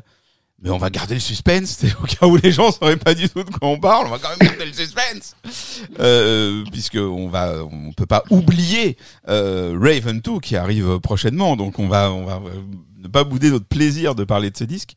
Mais euh, mais c'est vrai qu'après, on, on, on- il va retrouver un peu euh, ses sonorités, comme on l'a entendu euh, grâce à Fred euh, dans le concert de Montreux, qui est sur YouTube, je rappelle.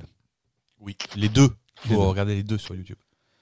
Bon, mais toi, ça veut dire que dans, dans la discographie de Prince, c'est un disque que tu réécoutes? Ouais, je réécoute souvent parce qu'il y a, bah, il y a la morceau- Moi, j'avais découvert, parce que je connaissais le Suspect to Me, l'original. Mais par contre, c'est la version euh, longue. Comme d'habitude chez Prince, tu as la première partie du morceau que tout le monde connaît, et la deuxième qui est plus longue, et t'as- tu es dans un nouveau monde, comme il fait à chaque fois sur, ses, sur les, les versions longues. Ça nous rappelle les, version les de l'époque, quoi. Quand, euh, Bah, Ouais, comme, bah, comme Kiss, par exemple. euh, voilà. Comme Kiss, qui est un des meilleurs exemples dans les versions longues. ouais. Ah. Donc, tu arrives ouais, c'est sur, sur un deuxième morceau qui n'a plus rien à voir et, c'est un truc totalement délirant. Des About That Walk euh, que je connaissais pas du tout à l'époque, par contre, et qui est une claque parce que le, bah, le gars, il, en, il s'éclate avec euh, une sorte de big band, quoi. C'est, il est délirant, on dirait une sorte de crooner, super à l'aise. Euh, et c'est une partie de plus qu'on connaissait pas vraiment, quoi. hein. Et encore à nous surprendre avec des, avec des choses comme ça, quoi. Où je, alors je sais pas si euh, Nicolas va aller euh, là-dessus, mais où je rejoins euh, Richard, parce que maintenant qu'il en parle, je m'en rappelle. J'avais l'impression, avec mes oreilles un peu de néophyte, que effectivement sur ce disque, je l'entendais chanter de man... il me il me déroutait un peu parce que je l'entendais chanter comme je l'avais pas entendu chanter dans ce registre-là jusqu'à présent. Trop sur certains titres. Ah ouais? Ouais. Mais alors, tu parles justement des morceaux que Richard cite ou d'autres? Ouais, en fait, je, je me souviens m'être fait cette réflexion là quand il vient de le dire. Je saurais pas te dire où parce que j'ai pas vraiment réécouté le disque, mais euh, je, je me souviens que pour moi ce disque était très euh, Moi, pas très à part. Alors, j'ai pas cette impression-là en termes de façon de chanter. Après, c'est plutôt sur les, les, les, les titres moins cités. C'est-à-dire, effectivement, le There is Lonely and There is Lonely ou même All Friends for Sale. euh, Il y a, il y a une gravité dans la voix qui est rare euh, dans ce qu'il fait. Mais sinon, euh, tous les titres un peu jazzy, euh, moi, ça me paraît pas euh, déconnant Pas déconnant. par rapport à ce qu'on connaît. Parce qu'on se connaît jusque là. Oui, non, mais même, même, je, je, je veux dire, euh, je veux dire, euh, c'est pas, c'est pas le morceau du siècle, mais Court in Time sur Emancipation, Ouais, pour vrai. moi, ce genre de décontraction C'est vrai, c'est cool, vrai. euh, swing. euh, C'est vrai. C'est parce que je, je l'oublie. celui-ci. Voilà, c'est, c'est pour ça. Ouais. C'est la phase B de Strolling, je crois. La- Protein Tide. Pardon, Richard, on t'a coupé. Richard, ils sont dissipés. Je- mais, mais je vous suis quand même, il n'y a pas de problème. J'espère bien. Euh, ah, bah voilà. En tout cas, les gens qui nous suivent, parce que bon, je rappelle aux personnes qui nous écoutent qui peuvent suivre l'enregistrement euh, sur Twitch, il y a des gens comme Clatou, par exemple, voilà, qui a le même sentiment que Richard et Rafi. Donc voilà, c'était un sentiment partagé. Cela me rassure. Très bien. Richard, est-ce que tu veux ajouter quelque chose euh, sur cet album avant que l'on écoute Nicolas euh, nous, nous, nous, nous en faire une analyse fine, poussée et absolument remarquable Voilà.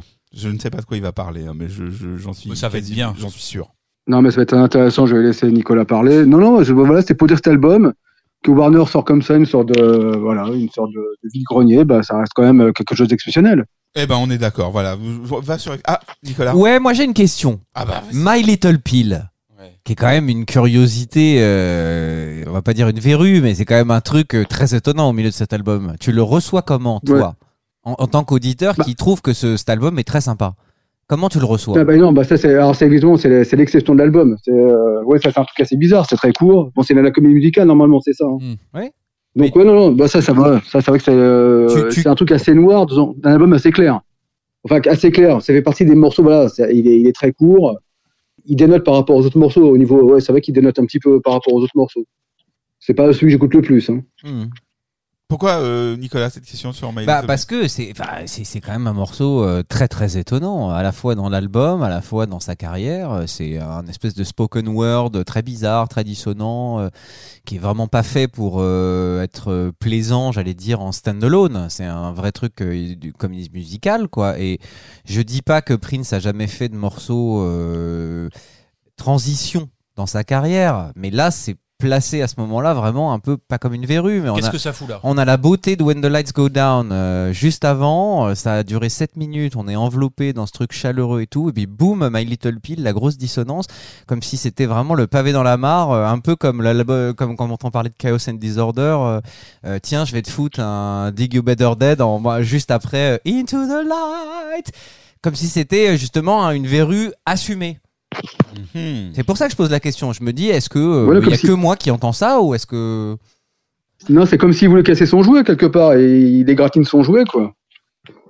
Tout est parfait, puis euh, il, a, il, a- il, il s'égratine, il se blesse volontairement, il casse euh, son jouet volontairement, quoi. On aurait dû l'écouter, ce titre. Pourquoi vous avez pas demandé ce titre Bah, Bah, parce Tu vas que- passer un petit bout, peut-être Non, Non non. Je On va- laisserai les internautes euh, très curieux se débrouiller pour Se écouter débrouiller pour écouter tout Oui. ça. Bon. Euh, on écoute euh, Nicolas ou tu veux nous dire quelque chose, Richard? Non, non, je vous laisse, euh, je vous laisse continuer. Eh ben, écoute. Merci d'être passé. Bah merci. Merci d'être venu. Oui. Viens quand tu veux. Et tu reviens Y a quand pas tu de veux, problème. comme dit Fred. Merci. À Merci, bientôt. Richard. Bonsoir. bientôt. Merci. Au revoir.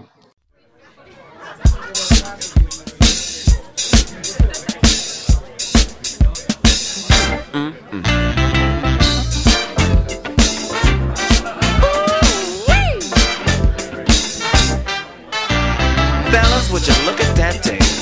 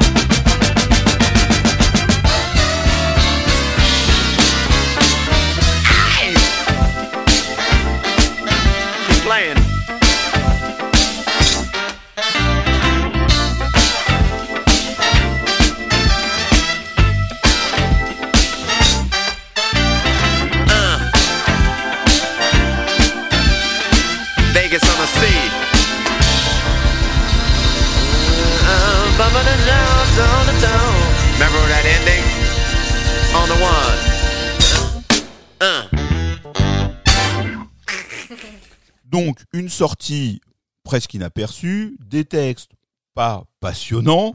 Nicolas, est-ce que au niveau de, de, de la musique, tu vas quand même nous emmener un peu vers euh, la lumière et les paillettes? Oui, je sens, Rafik, tu as besoin de J'ai ce, besoin. de ce positivity. Exactement. Yes. J'aime quand nos épisodes amènent quelque chose de positif sur ces disques euh, un peu oubliés. Mais toujours, toujours. Alors, d'autant plus que, comme je le disais tout à l'heure, moi, j'ai découvert cet album il y a deux semaines et demie et Ça, que je l'ai écouté 4-5 fois et que vraiment, euh, oui, euh, il y, a, y a plein de choses que j'aime dans cet album. C'est très plaisant, c'est... euh, Il y a, y a une, une joie qui émane de tout ça, enfin de, de la majorité de l'ensemble. J'ai quand même une question. Oui, qui, qui- quand même par rapport à ça. Oui. Parce que bon voilà, on se rend compte depuis euh, toutes ces, euh, tous ces mois où nous sommes euh, réunis autour du micro que la carrière de Prince n'était pas euh, étrangère, que c'est quand même un artiste qui compte, qui t'a intéressé. Qu'est-ce qui fait que tu n'as pas eu envie à un moment donné de te dire bah tiens je connais bien euh, 30 35 albums il y en a 4 5 que je connais pas tiens j'irai bien j'irai bien les écouter No- notamment celui-ci? Ma première réponse, ce sera au moment de la sortie. C'est-à-dire que la sortie était confidentielle et comme je vais le dire probablement pareil sur euh, Raven 2, euh, 99, j'ai euh, 17 ans, Mhm. euh, je viens d'avoir mon bac, euh, je rentre dans une autre cour d'école à la fois euh, réelle et symbolique et que je commence à devenir un peu intello euh, mèche sur le côté, que je suis abonné aux Rock et que Prince du coup c'est plus du tout Ouais, le truc euh, le- c'est plus du tout le truc hype et que donc moi j'écoute Massive Attack, j'écoute Björk et tout ça et Portishead donc euh, et bientôt Radiohead. Donc euh, Prince n'est c'est plus du tout euh, ma cam et que comme je le disais dans l'épisode précédent, New Power Soul c'était vraiment le dernier album qui m'a passionné. Euh, et en même temps mon premier concert de Prince donc d'un seul coup pff, bifurcation, le studio de Prince je m'en fous, le live de Prince ah c'est vachement bien. Après sur la suite, je pense que c'est des phases. En fait, moi, comme j'ai pas connu l'exaltation de la période Mhm. dorée, j'ai connu l'exaltation de la période wild, slave euh, des années euh, 93-95, et ça fait partie de mon ADN absolument. Mais comme il est parti dans d'autres directions et que j'ai pas eu, à mon avis, l'effet boule de neige de des trois, quatre revirements euh, stylistiques que vous avez connus, du coup, moi, quand il s'est trop barré dans autre chose, Ouais, il m'a perdu. ouais, il m'a t'a perdu. Il m'a rattrapé sur Rainbow Children parce que musicalement c'est euh, c'est un bonheur, mais mais voilà, euh, je, je je vais pas aller jusqu'à euh, chercher les pépites absolument. Et puis même de toute façon, j'ai pas ce, j'ai probablement pas ce truc de complétiste que vous devez probablement avoir en face de moi. C'est pas un truc que j'ai en moi. Moi, je me, je me contente peut-être des, euh, de, de bien essorer euh, les trucs qui sont en face de moi et sans avoir besoin d'aller chercher, d'aller euh, creuser au fond du, au fond du trou. Donc c'est probablement que pour ça. Bon. Et puis Et la pochette est très laide quand même. Donc euh, Je te rappelle que ta mission est de nous amener vers le positif. On avait, on était passé outre la mais il fallait pas me poser cette question. Pourquoi tu m'as posé la question Pourquoi tu l'as ignorée? Bon, alors, est-ce que ces deux semaines et demie ont été agréables? Oui, elles ont été très agréables. Ah, Elles ont été très agréables déjà parce que euh, tu as introduit cet épisode en parlant de joyeux bordel. Là, on est dans le bordel le plus complet puisque donc on, on- nous-mêmes pour les pour Violet, on était en train d'analyser euh, une fusion euh, R&B un peu jazzy, un peu dépressive sur l'épisode précédent et là on se retrouve avec un big band, euh, un truc euh, très dans un esprit jam, big band euh, assez joyeux qui est un retour en arrière de quasiment 5 ans si je fais la moyenne avec les informations de monsieur Jacquet soit 5 ans, une éternité dans l'univers princier. Donc c'est le gros bordel, mais euh, c'est sympa. Ce qui est frappant, c'est que la grande majorité de ces enregistrements, ça date de la période Diamonds and Pearls, Love Symbol. Et qu'on pourrait presque dire que The Vault, c'est un peu le... Ça comble un peu le, fossé qu'il y aurait entre ces albums-là et le NPG de Com. Enfin, c'est un peu ce juste avant la période, euh, la période Wild et la période Slave. Donc cette inspiration jazzy, on peut la retrouver déjà dans des morceaux qu'on connaît dans le- les albums, euh, euh, j'allais dire très commerciaux qui ont cartonné. Strollin sur Diamonds and Pearls, Damn New sur euh, Love Symbol, c'est des chansons un peu de crooner, euh, très cool, euh, où le swing est très présent et où on voit que l'équipe des NPG, qui s'en sort merveilleusement bien dans le funk et dans le rock, a aussi des prédispositions très claires pour le jazz. Et ça, ça a peut-être échappé à quelques personnes à l'époque, mais puisque je vous ai parlé de The Beautiful Experience, il y a quand même un tout petit passage dans The Beautiful Experience qui nous donne un aperçu promotionnel de The Vault. Plain instrumental.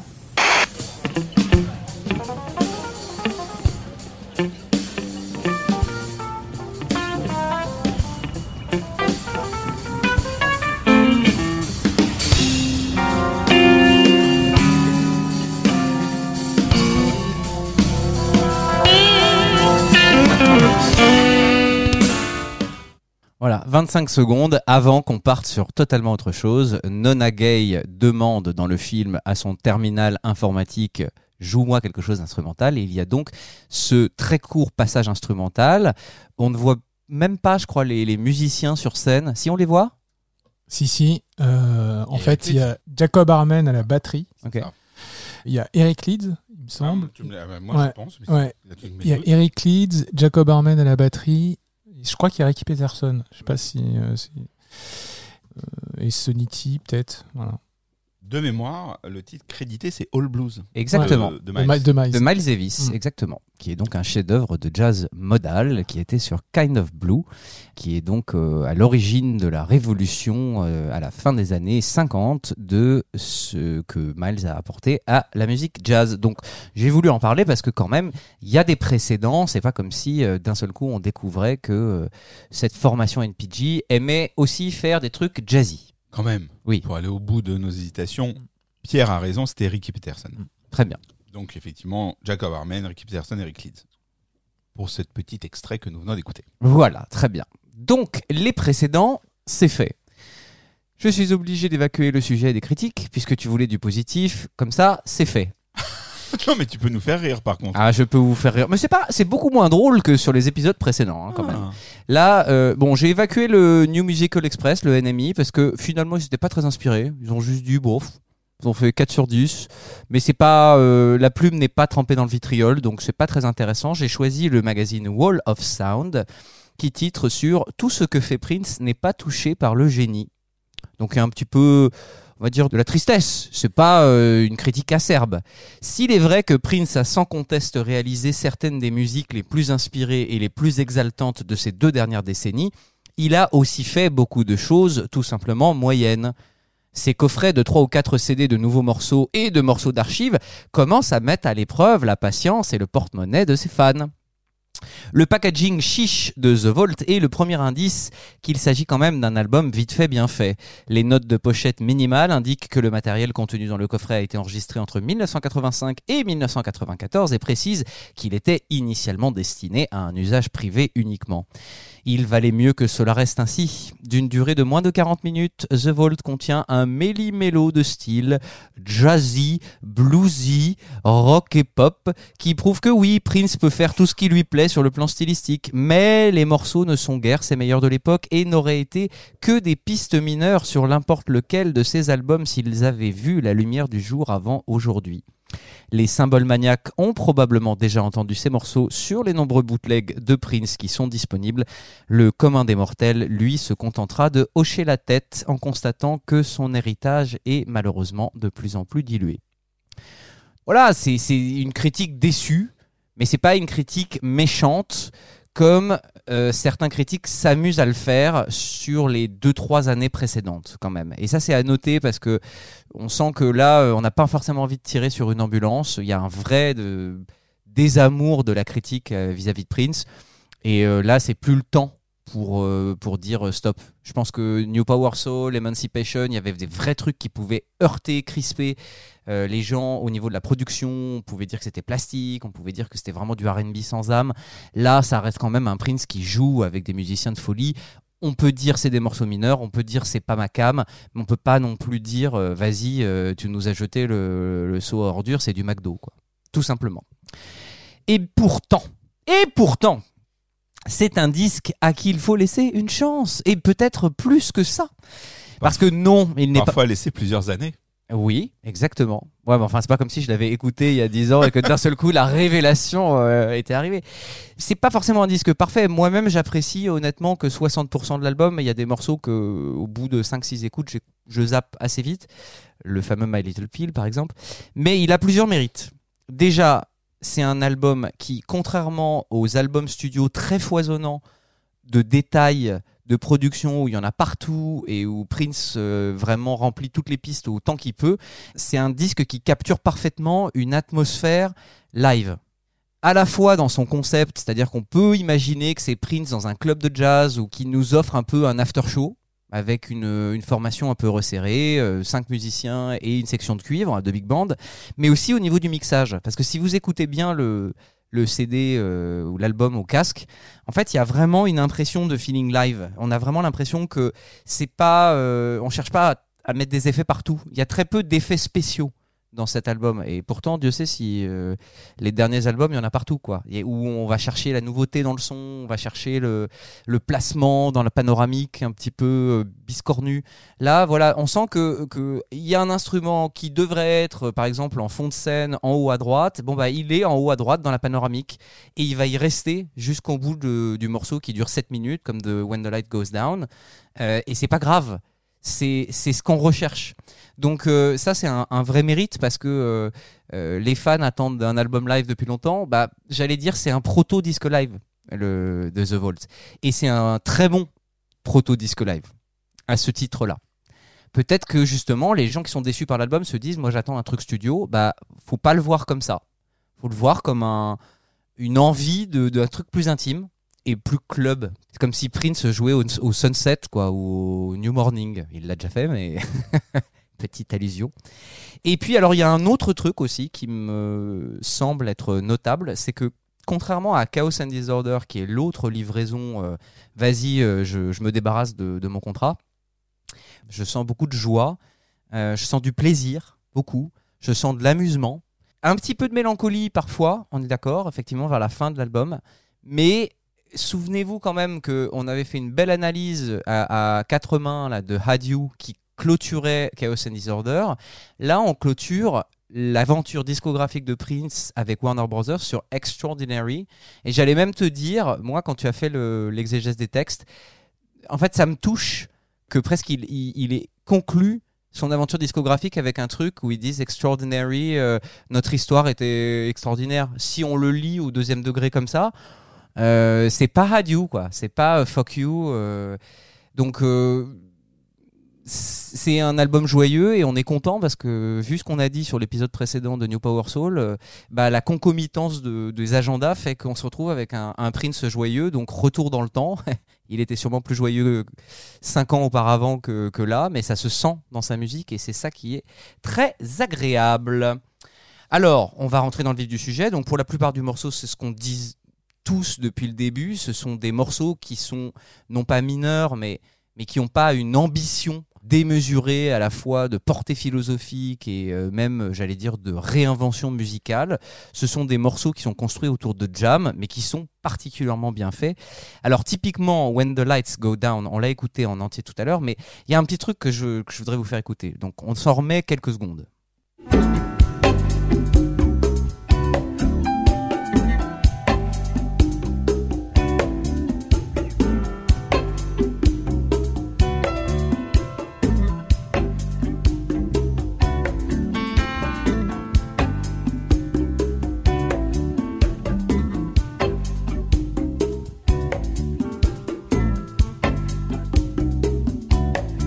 Voilà, c'est un morceau d'ambiance euh, qui s'étire en longueur, qui évolue peu, mais dans le bon sens du terme. C'est vraiment quelque chose d'un climat, quoi. Et on, s'imagine bien une scénographie très épurée euh, aux, antipodes de- des shows euh, pyrotechniques, son et lumière avec Maïté de cette époque-là, justement. Ça devait être une sorte de, pause, de calme, de, de récréation un peu méditative avec ce groupe de l'époque.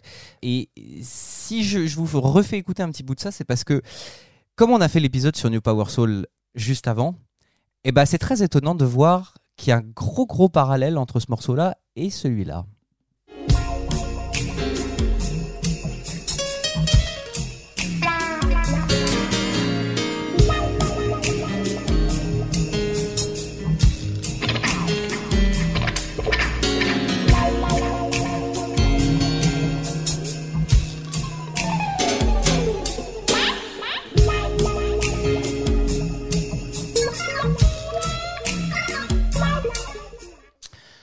Ce morceau-là, c'est The War, sorti en 1998. Et pourquoi je fais le parallèle? Bon, je pense qu'aux oreilles de tout le monde, ça paraîtra assez évident, mais il y a à peu près le même tempo, il y a à peu près le même type de groove, il y a des petites percussions additionnelles. Tout le morceau When the Lights Go Down est construit autour d'une partie de bongo qui, drive le morceau. Bon, bah, il y a la même chose sur The War, ce qui rajoute à un côté lancinant. Il y a le même feeling jazzy. Ça fait beaucoup de coïncidences, je trouve. Et ce qui est intéressant, encore une fois, puisqu'il s'agit d'un retour dans le temps, un Back to the Future presque, cet album, bah, c'est intéressant de voir que la différence, c'est que en 98 sur The War, tu nous as bien dit suffisamment, euh, Frédéric, que c'était un morceau apocalyptique, paranoïaque. Prince chante avec une voix d'outre-tombe. And the war goes on and on and on and on. Et que c'est euh, the chip in your neck. C'est quelque chose de très inquiétant sur un instrumental où la menace est diffuse, où où il y a beaucoup de chromatisme. On est dans un jazz plus plus cérébral par rapport à ce qu'on disait avec l'auditeur Richard juste avant. Alors que sept ans plus tôt, si je ne m'abuse, 91, hein, When the Lights Go Down Ouais. C'est ça Ouais, c'est en- ça fait enregistré entre 91 et 92 pendant les sessions Love Symbol. ouais. Voilà, et ben sept ans plus tôt, c'est le même genre de groove, mais là c'est c'est pas du tout la même chose. C'est-à-dire que l'ambiance c'est plus une sorte de jam jazzy classique, beaucoup plus sensuel, donc pas du tout inquiétant. C'est très joyeux, c'est très euh, très langoureux, avec évidemment le chanté en falsetto euh, déposé à la SACEM par Prince depuis plusieurs années, et, c'est fascinant. J'ai pas énormément de choses à dire sur When the Lights Go Down parce que c'est vraiment un, morceau jam. euh, dans le sens le plus noble du terme. C'est pas un morceau qui va révolutionner la musique, c'est un morceau enveloppant dans lequel on a envie de se plonger, qui a pas forcément une mélodie tubesque, ça dure longtemps, euh, ça s'installe, mais par contre, ce qui est fou, c'est de voir que The War est presque un remake en mode film d'angoisse de When the Lights Go Down. Et on mesure en 7 ans ce qui a changé dans la psyché de Prince, ou même dans la, façon de, j'allais dire, d'envisager le jam presque. On est passé d'un jam euh, euh, soyeux et, et sympa à un jam intello. Euh, et donc c'est passionnant, je trouve. Et donc euh, là où ce qu'on va écouter donc vers la fin, là, c'est un petit bijou de sensualité quoi sur euh, When the Lights Go Down. It's just a game.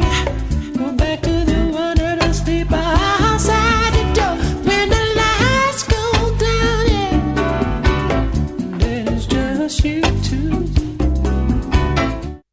Alors, le reste, moi, là où je m'esbaudis du verbe esbaudir sur cet album, c'est l'ouverture, les trois premiers morceaux. Moi, j'ai demandé à ce qu'on écoute It's About That Walk parce que je trouve que c'est le chef-d'œuvre de l'album. Vraiment. Je, je, à chaque fois que je l'écoute, j'ai envie de sauter dans la rue. euh, euh, ça, ça me met vraiment en joie et je trouve que ça résume bien l'impression générale qui ressort de cet album, malgré les pistes mélancoliques qui sont dans la deuxième moitié euh, de l'album.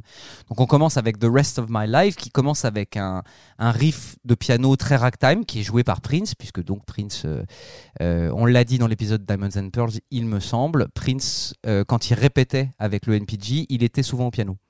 Euh, il donnait ses instructions, il donnait les ébauches de morceaux au piano acoustique et on l'a vu aussi dans beaucoup de soundchecks à cette époque-là au piano euh, à queue euh, sur scène. Donc c'est pas étonnant que, que Prince drive son groupe comme ça et il y a une influence ragtime très rythmée. Ce qui est très intéressant avec ce morceau très court et finalement qui a peu de pareil, qui a peu d'ambition quoi, c'est juste un feel good song, c'est le contraste qu'il y a entre le groove de piano et la basse, le riff de basse. Donc c'est un petit détail, mais c'est assez marrant. C'est-à-dire que le groove de piano, il fait ceci.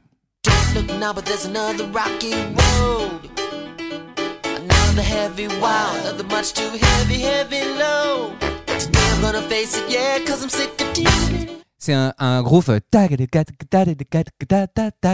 Donc logiquement, on pourrait s'attendre à un type de groove un peu comme Sexy Motherfucker. C'est-à-dire. Si je le rechante là sur le l'original. Très swing quoi. Et pourtant, c'est pas du tout ce que vont développer Sonny et Michael Bland dessus. Je vous laisse le, le redécouvrir. Said the race was fair, but I'm gonna keep running just the same. Today, today, is the first day the best of my life. Don't look now, but here comes another heartbreak. Benefit of the doubt, I give it control of my life. I gotta take, cause I'm alive, and that's reason enough for me to bust a smile. I've arrived, and now I wanna stay Alors déjà, le premier truc qu'on peut constater, c'est qu'on s'attendait à un pattern de batterie comme Sexy Motherfucker, et ben pas du tout. C'est-à-dire que tout était sur le one. On en a, on l'a bien insisté là-dessus sur l'épisode Love Symbol. Là, le one, c'est juste un coup de grosse caisse. hein. Il y a même pas une cymbale. Euh, c'est, beaucoup plus léger. C'est que du.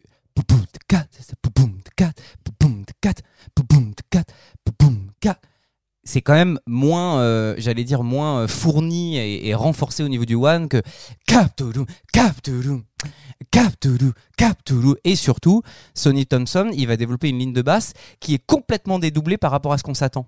On s'attend à un truc qui fait un peu swing et lui va faire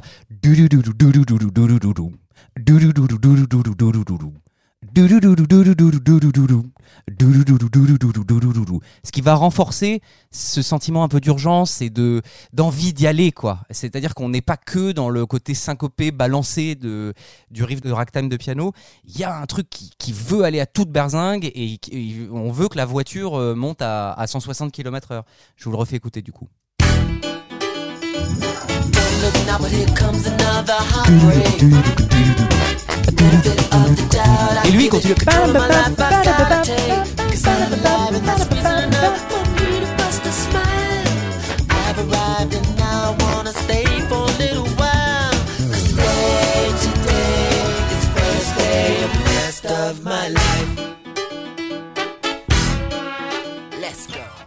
Donc voilà, évidemment, on commence bien l'album déjà avec ce genre de surprise, j'allais dire, de la section rythmique. Le morceau euh, s'étire pas euh, au-delà du raisonnable, à la différence de When the Lights Go Down. Et juste derrière, on enchaîne avec ce magnifique euh, It's About That Walk. Alors je l'adore pour plein de raisons, ce titre. Déjà parce que on l'a entendu, mais on va se refaire un petit plaisir. Ce groove de batterie,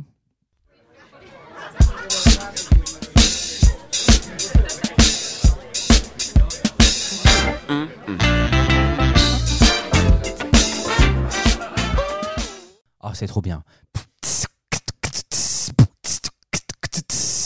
On a vraiment l'impression, je suis désolé, on a l'impression de voir la nana qui roule du cul. C'est tellement imagé et il n'y a pas énormément de morceaux de Prince où d'un seul coup, rien qu'au riff de batterie, j'imagine la scène. Là, il n'y a même pas d'autres instruments, quoi. C'est toute la batterie qui nous donne ce, ce côté chaloupé. Et juste derrière le Là, ça y est, on est sur une rue de, je sais pas, de, de Californie, pourquoi pas. Et Prince euh, a euh, euh, un, un costume, un costume trois pièces qui descend jusqu'aux genoux et suit rouge et suit la nana qui roule du cul derrière. Enfin, c'est hyper cinématographique, c'est hyper cartoon. On est dans un swing rétro euh, qui pourrait nous faire penser à des trucs des années 40, 50, ces joueurs, euh, on a l'impression qu'ils se marrent, euh, c'est vraiment pour moi c'est un morceau qui respire le bonheur, qui a pas d'ambition autre que juste être un, un truc de fun et de coolitude absolue. Ça pourrait aussi être chanté par un Maurice Day. c'est vraiment vraiment un exemple parfait de petite récréation euh, chef-d'œuvre de Prince, je trouve. Have you ever? Just got back from Paris. You probably went to buy some clothes. You're on your way to Nelson, New York. Alors là, où- ce qui va nous intéresser vraiment sur euh, It's About That Walk, c'est ce qui se passe au moment du refrain. Je vous refais écouter.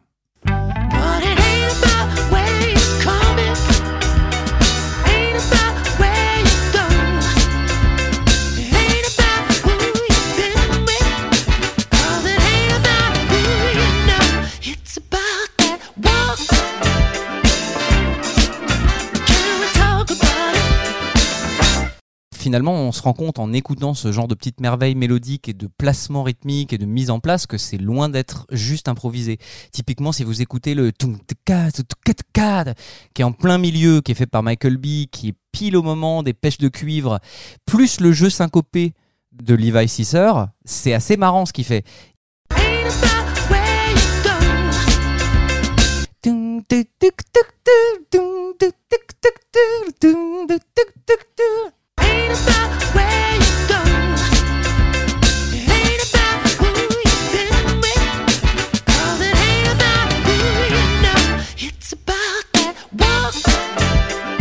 Donc tout est fait quand même pour que ça soit extrêmement écrit et que ça soit pas juste un allez vas-y je vous donne un groove euh, et c'est parti quoi. Il y a des morceaux comme ça dans cet album mais It's About That Walk n'en fait pas partie. On a bien vu aussi que a priori The Rest of My Life n'en faisait pas partie. Et alors là on arrive sur She Spoke to Me et on se rend bien compte que là non plus ça n'est pas du tout juste un, un, assemblage vite fait euh, qui a été improvisé en, en 10 minutes. C'est possible qu'il l'enregistre en 10 minutes mais le croquis et le, le sketch de Prince était quand même bien plus euh, élaboré qu'on ne le pense. Alors on a écouté cette très belle version de Montreux. Et on va maintenant un peu décortiquer la version studio parce que il y a un truc qui m'a sauté aux oreilles quand on a écouté la version de Montreux, c'est que à Montreux, Prince n'avait pas de deuxième guitariste. Prince était seul à la guitare. Or, à l'époque des enregistrements, il y avait donc Levi Sisser avec lui. Eh bien, ce qui manque à la version de Montreux, c'est le jeu entre la guitare et la basse sur le riff principal de She Spoke to Me. Alors, rappel des faits, voilà ce que ça donne sur l'original studio.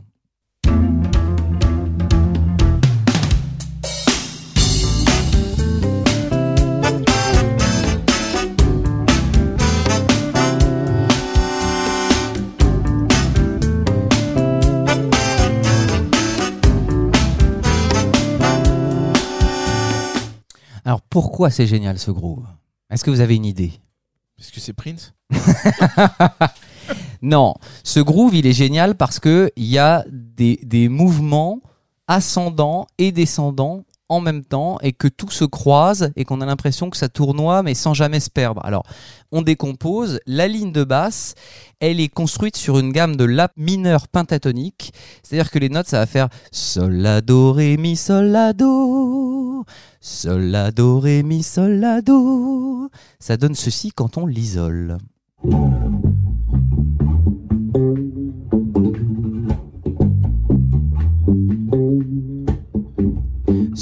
Do ré mi sol la do. Sol la do ré mi sol la do. Refrain.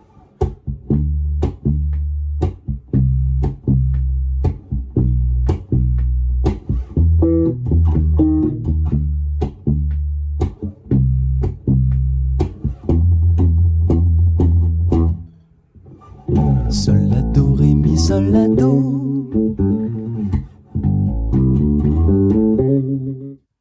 Alors pourquoi c'est génial? Déjà, parce que c'est construit sur une gamme de La mineur pentatonique et pourtant ça commence par un Sol, La, Do, Ré, Mi, Sol, La, Do. Donc sur le One, il y a la septième qui est une note sensible qui est dans la gamme mais qui est pas le normalement le point de départ. Ça commence déjà sur une tension. Ça donne l'impression que cette ligne de basse elle est montée sur ressort. C'est-à-dire que vous auriez l'impression, si on commence par un La, ça ferait c'est très, euh, j'allais dire, définitif.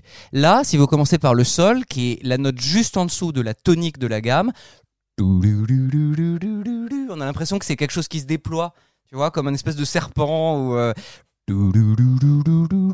Et l'autre coup de génie, c'est que la guitare de Levi, elle joue sur la même gamme de La mineur pentatonique, mais elle part pas du même point. C'est-à-dire qu'au lieu de partir du sol ou du la, elle part du do. Sol, la, do. Et elle, elle va faire do, ré, mi, sol, la, do, ré, mi. Do, ré, mi. Tu vois? Donc, si on met les deux ensemble, j'avais pas de guitare à disposition, mais j'ai fait un piano et une ligne de basse.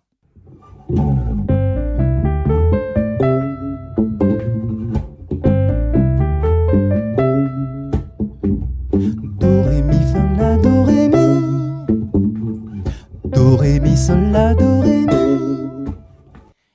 Et là où c'est génial, c'est que comme c'est la même gamme pentatonique, on part d'un écart qui est sol-do, c'est une carte. C'est-à-dire qu'il y a, je vous fais euh, vraiment la, version simplifiée. hein. Sur un piano, il y a euh, quatre notes, enfin il y a quatre touches de différence entre un sol et un do. Sauf que juste derrière, après le sol do, il y a la ré, encore une carte, mais ensuite do mi. Et do mi c'est une tierce, c'est-à-dire qu'il y a que trois notes d'écart. Donc en fait tout ça sinue. C'est comme s'il y avait des 3, 3, 4, 3, 3, 4, 3, 3, 4. Ça joue sur la même gamme, mais ça donne cette impression de tournoiement. Je vous le refais écouter encore avec cette fois-ci le- le-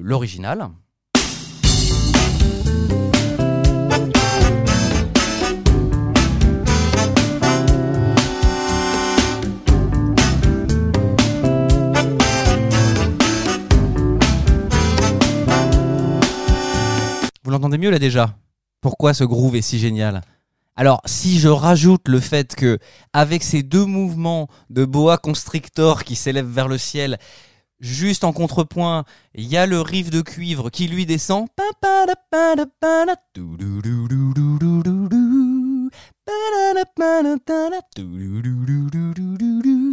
Ça, c'est vraiment un coup de génie qui fait qu'on pourrait l'écouter euh, sans s'enlacer pendant 7 minutes. Et c'est d'ailleurs le cas. Hein. Deuxième coup de génie de ce morceau, l'harmonisation du refrain. Parce que c'est pareil, on se dit mais comment c'est possible? Alors Prince nous a habitués à des des aplats de cuivre sur certains morceaux comme euh, Love to the Nines, on l'avait bien décodé à ce moment-là, mais là c'est repareil, c'est encore un coup de génie. On est sur une grille jazzy qu'on pourrait qualifier de, un peu classique, où il y a des, des descentes chromatiques qui sont attendues, mais Prince va apporter des choses absolument magnifiques. Donc pareil au piano, ça donne ça.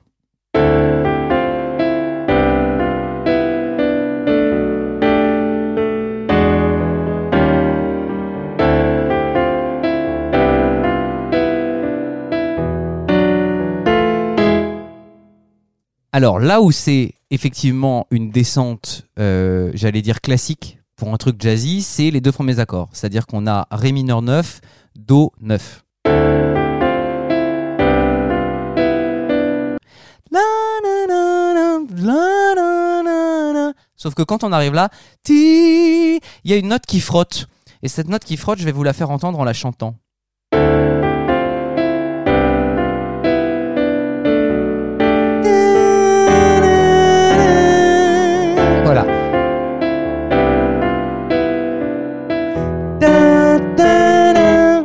Ce petit chromatisme un petit peu oriental là aussi, c'est un petit peu bizarre.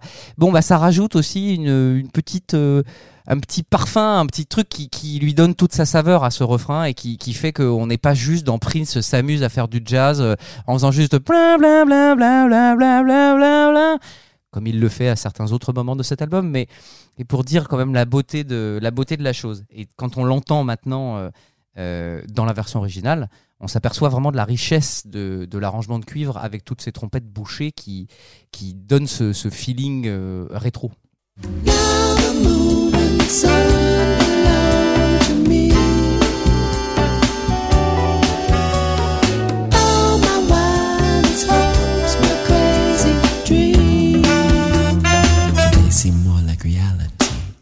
Rien que pour ces deux plans-là, euh, il peut faire durer She Spoke to Me euh, 8 minutes, euh, 15 minutes, euh, je m'en fous, moi ça me va très bien, ça fait partie des grooves absolument magnifiques, magistraux. J'avais découvert ce- cette chanson sur le, film Girl Six et j'en étais déjà tombé amoureux bien avant même de connaître The Vault. Donc comme quoi, hein, il n'y a pas de hasard.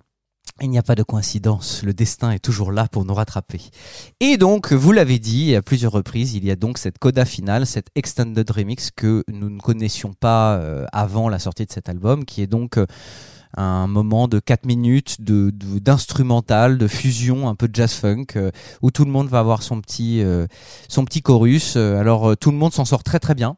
Hein, je, pense qu'on peut le dire. Il y a juste, on peut le dire. Sans, sans être méchant vis-à-vis de Tommy Barbarella. En fait, Tommy Barbarella, c'est le seul dont on sent qu'il n'a pas une éducation de jazz. C'est pas très grave, on s'en fout, euh, mais on sent que c'est celui qui a le moins écouté de jazz parce que dans ce qu'il fait, euh, il y a un truc un petit peu euh, gimmicky. Je, je trouve pas le le mot exact en français, ça fait très, euh, je me la pète euh, de, de citer un mot genre euh, j'ai pas l'équivalent en français. Gimmicky dans le sens où il a les plans. Il,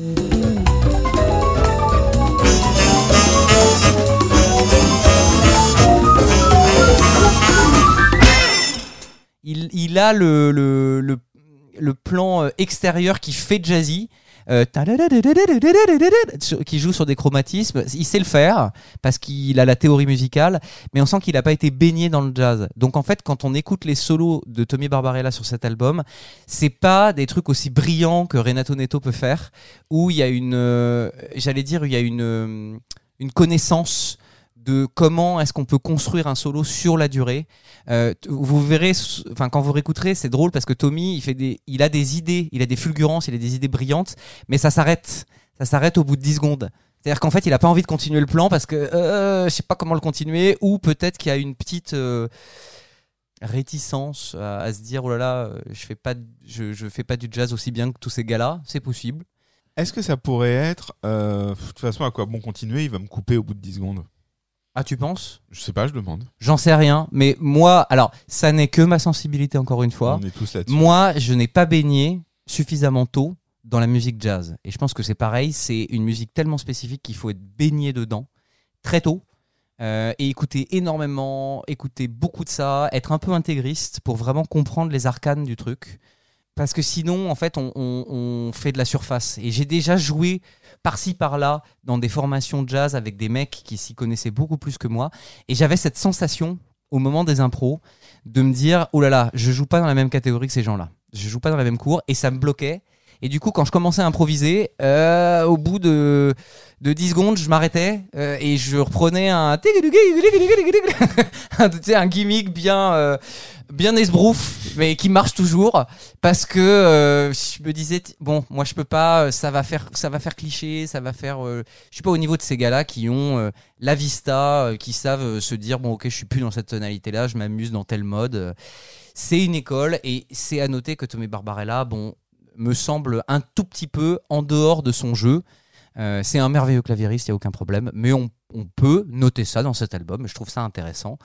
Mais il n'empêche que cette coda, si vous ne l'avez pas entendu, il faut aller écouter ça, c'est absolument merveilleux. Un petit extrait pour vos oreilles chastes.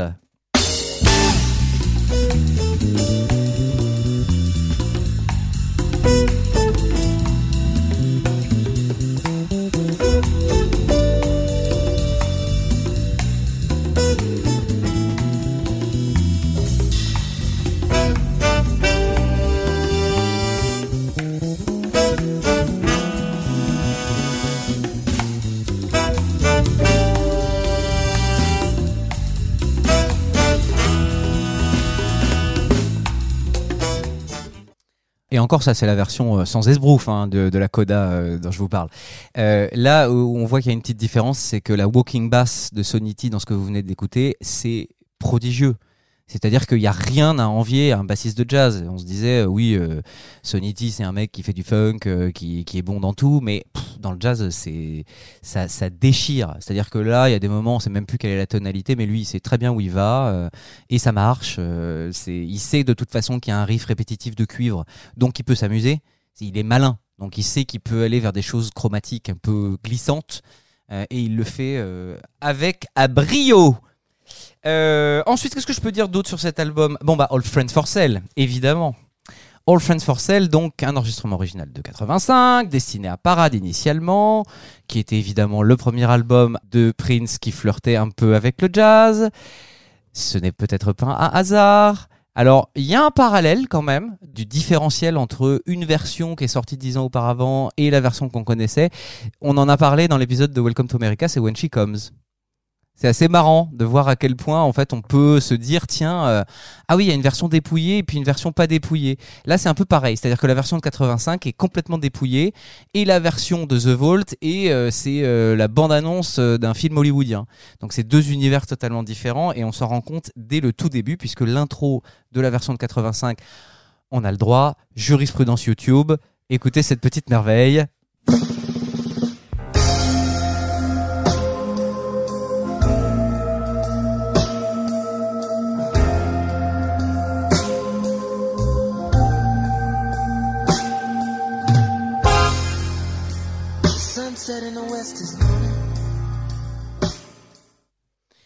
Là, on, retrouve un petit peu l'ambiance qu'on décrit euh, de temps en temps dans certains podcasts sur euh, l'inquiétante étrangeté des fêtes foraines chez Prince.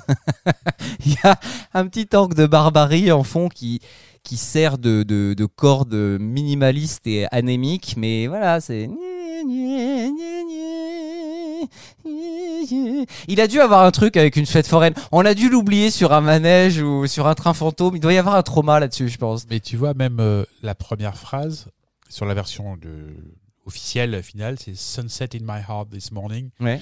Donc euh, je me sens, j'ai le blues en gros. Mhm, Alors que là, il dit Sunset in the west this morning. mhm. Donc euh, il y a, il, il parle déjà pas de lui, mais il dit la, la nuit tombe. Et Mhm. pas euh, mon cœur est sombre, la nuit tombe. Déjà, dès la première phrase, l'ambiance est, est plus la même. Exactement. Et donc dans The Vault, le même passage que vous venez d'entendre, eh ben, il est transfiguré en mode film, euh, film noir, quoi.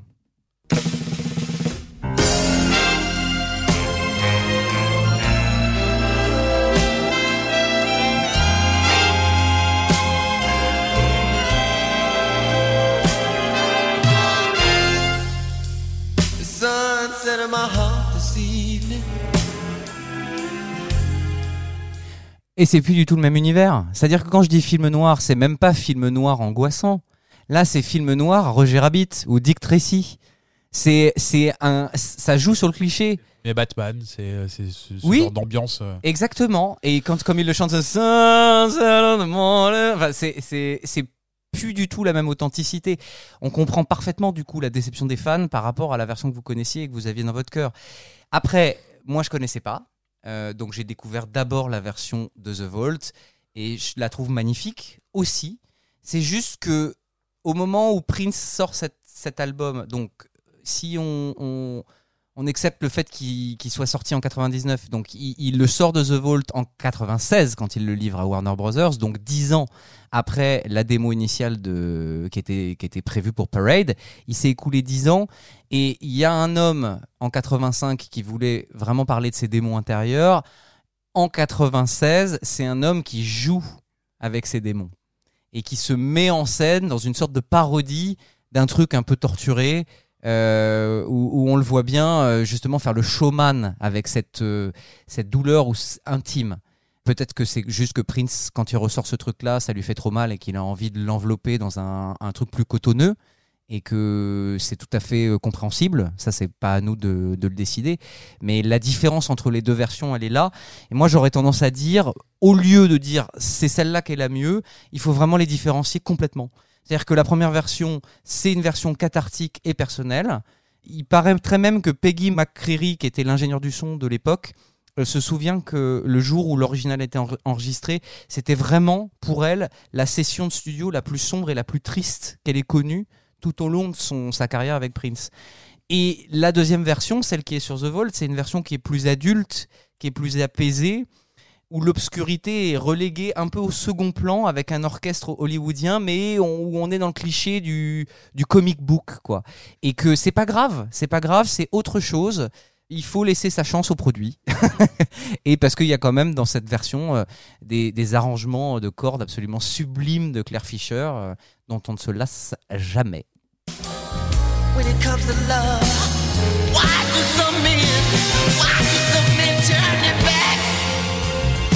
Can't somebody please tell me?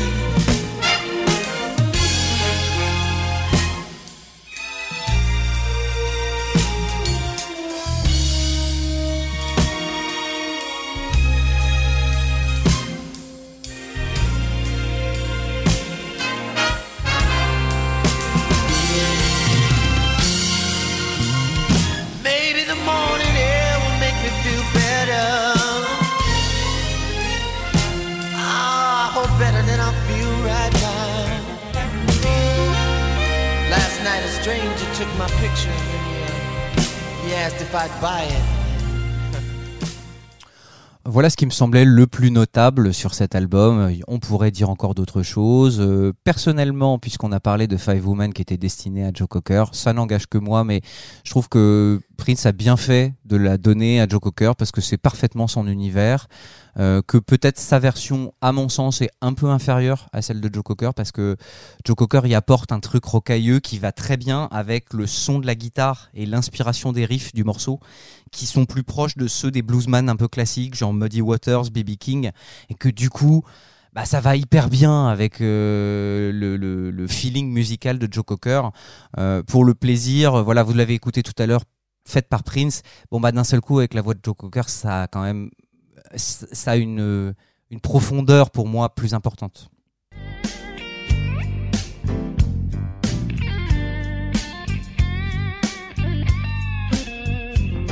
It took five women to get you off of my mind. took five months of plenty to waste of time. But it just took five minutes when I saw your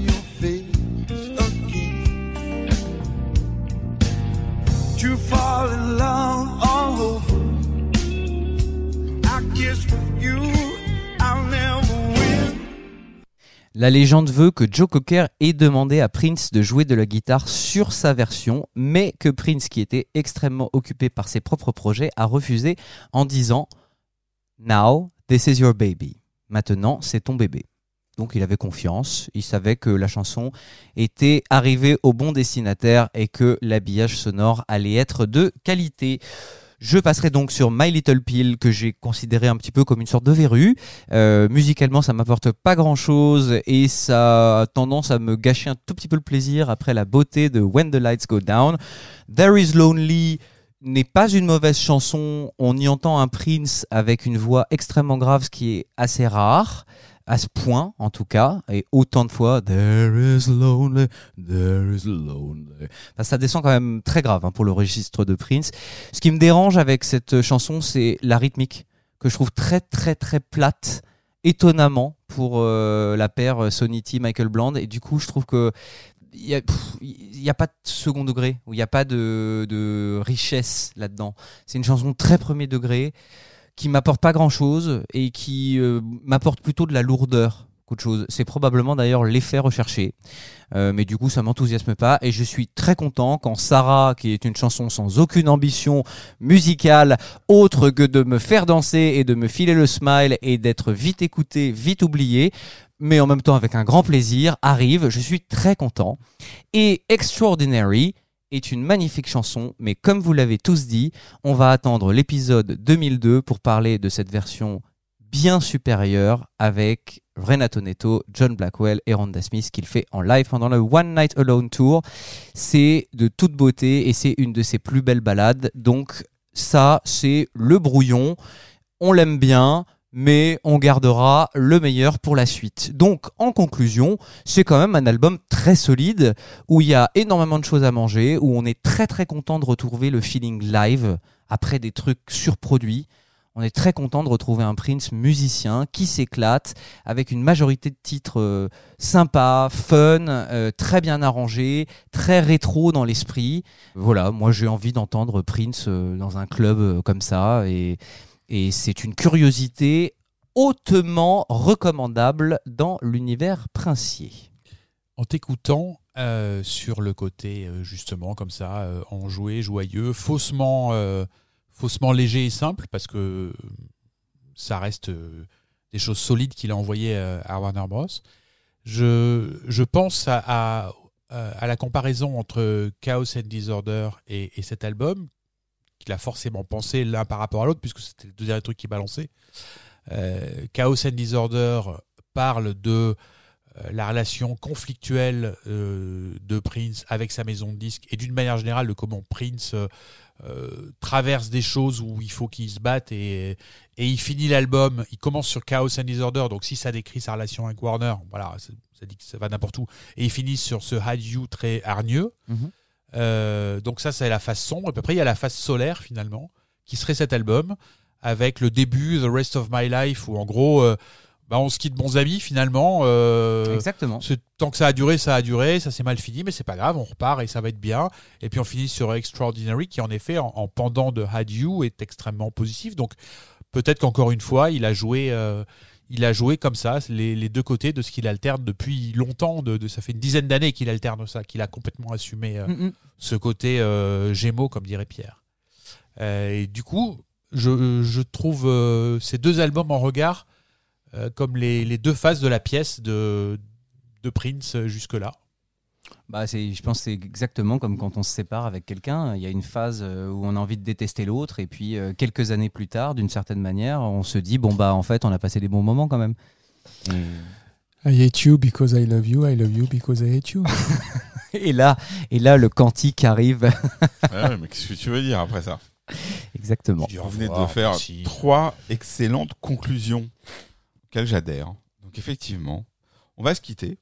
Parce que, Ah ouais on va se quitter parce qu'on a fait un On épisode. va pas faire rave tout de suite Non, on va pas faire rave tout de suite. euh, mais c'est bien, c'est bien. Généralement, on laisse le cliffhanger ou le teasing à Pierre. Et là, tu marches sur ses plates-bandes, c'est pas beau. On sent que t'es- on pressé de. Et on fait quel rave alors? On fait le Pierre. ou, ou euh, Unto de- d'abord? on On fait on les- on Nous sommes deux. dans On une faire deux phase. On Nous deux. sommes dans une phase calme autour de disques. Peut-être que certains considèrent comme mineurs. On a dit qu'ils font pas de mal. On a dit que c'est des, des disques qui avant font pas de mal. l'explosion euh, dont vous avez dont vous n'avez eu de cesse de parler dans cet épisode. Bah, parce que les, Donc. les, les graines sont là. Les graines sont là. On va encore La les gueule de la plante. on va on va encore un peu les arroser euh, dans notre prochain épisode qui sera confron- conf- À, à propos d'eux. à propos de exactement Rave, Unto et Into the Joy Fantastic. Et oui, messieurs. Et après, il sera Il temps de parler d'une autre des ère, enfants de d'une autre l'arc-en-ciel. époque. Euh, mais c'est une autre histoire. Oh là là, un C'est autre l'album, siècle euh, même. c'est- c'est le, double album euh, Rave Into, Rave Into, c'est le double album hollywoodien euh, de Prince qui a, qui a connu un peu le, le même trajet que I Do Anything peut-être. Oh là là. Oh là là, mais, Alors- oh, mais là, mais là, c'est méchant là. Là, il y a un moment, euh, je veux bien, je veux bien tout ça. Mais là, il y a un moment. pff. Cet homme a mauvais fond. Ben non, mais pas du tout. Je pense que nous venons de signer là la pire conclusion que, que nous ayons C'est faite con, ça partait depuis, bien. ouais, Et depuis puis là, on le a- début de. Violet. C'est-à-dire qu'on avait un épisode va qui se couper. tenait. On va couper au montage. On avait, on avait un épisode qui se tenait, et puis vous vous êtes dit quand même, euh, Faut le par gâcher. rapport au disque que c'est, euh, non, c'est trop noble, on va abîmer. Eh bien, vous en êtes sorti avec talent, et comme dirait euh, Nicolas, avec brio. Avec qui? Je ne vous félicite pas, vous êtes vraiment, comment tu dis, des vieux amis à vendre. Bonne soirée.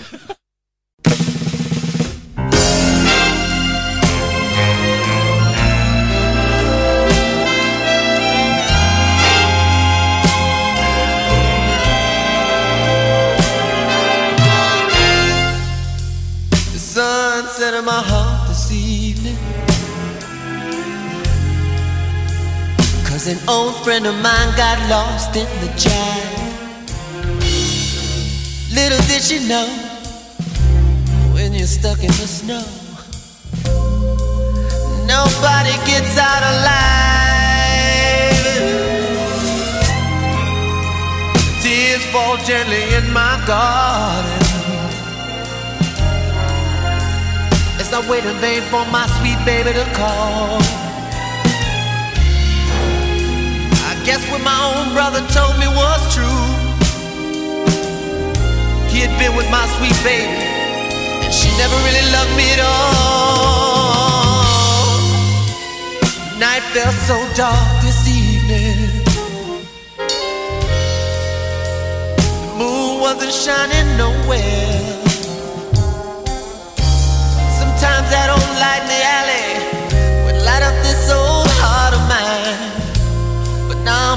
wondering if there's someone up there who really cares. The night fell darkest in Persia. Used to flow blue is now flowing black. Many a doctor can try, but only heaven knows why when it comes to love. Why do some men, why do some men turn their back? Can somebody please tell me?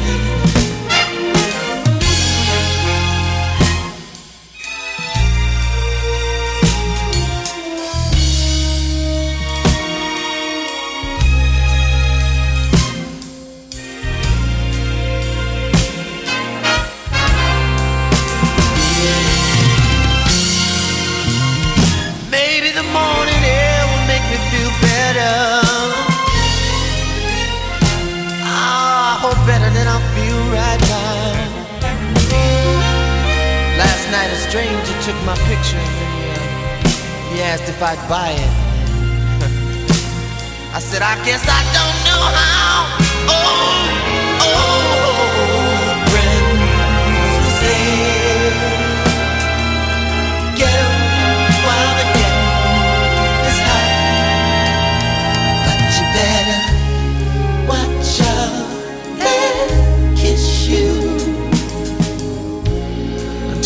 get what you got, and they'll show you a friend that they're not. Oh, oh, friends for sale.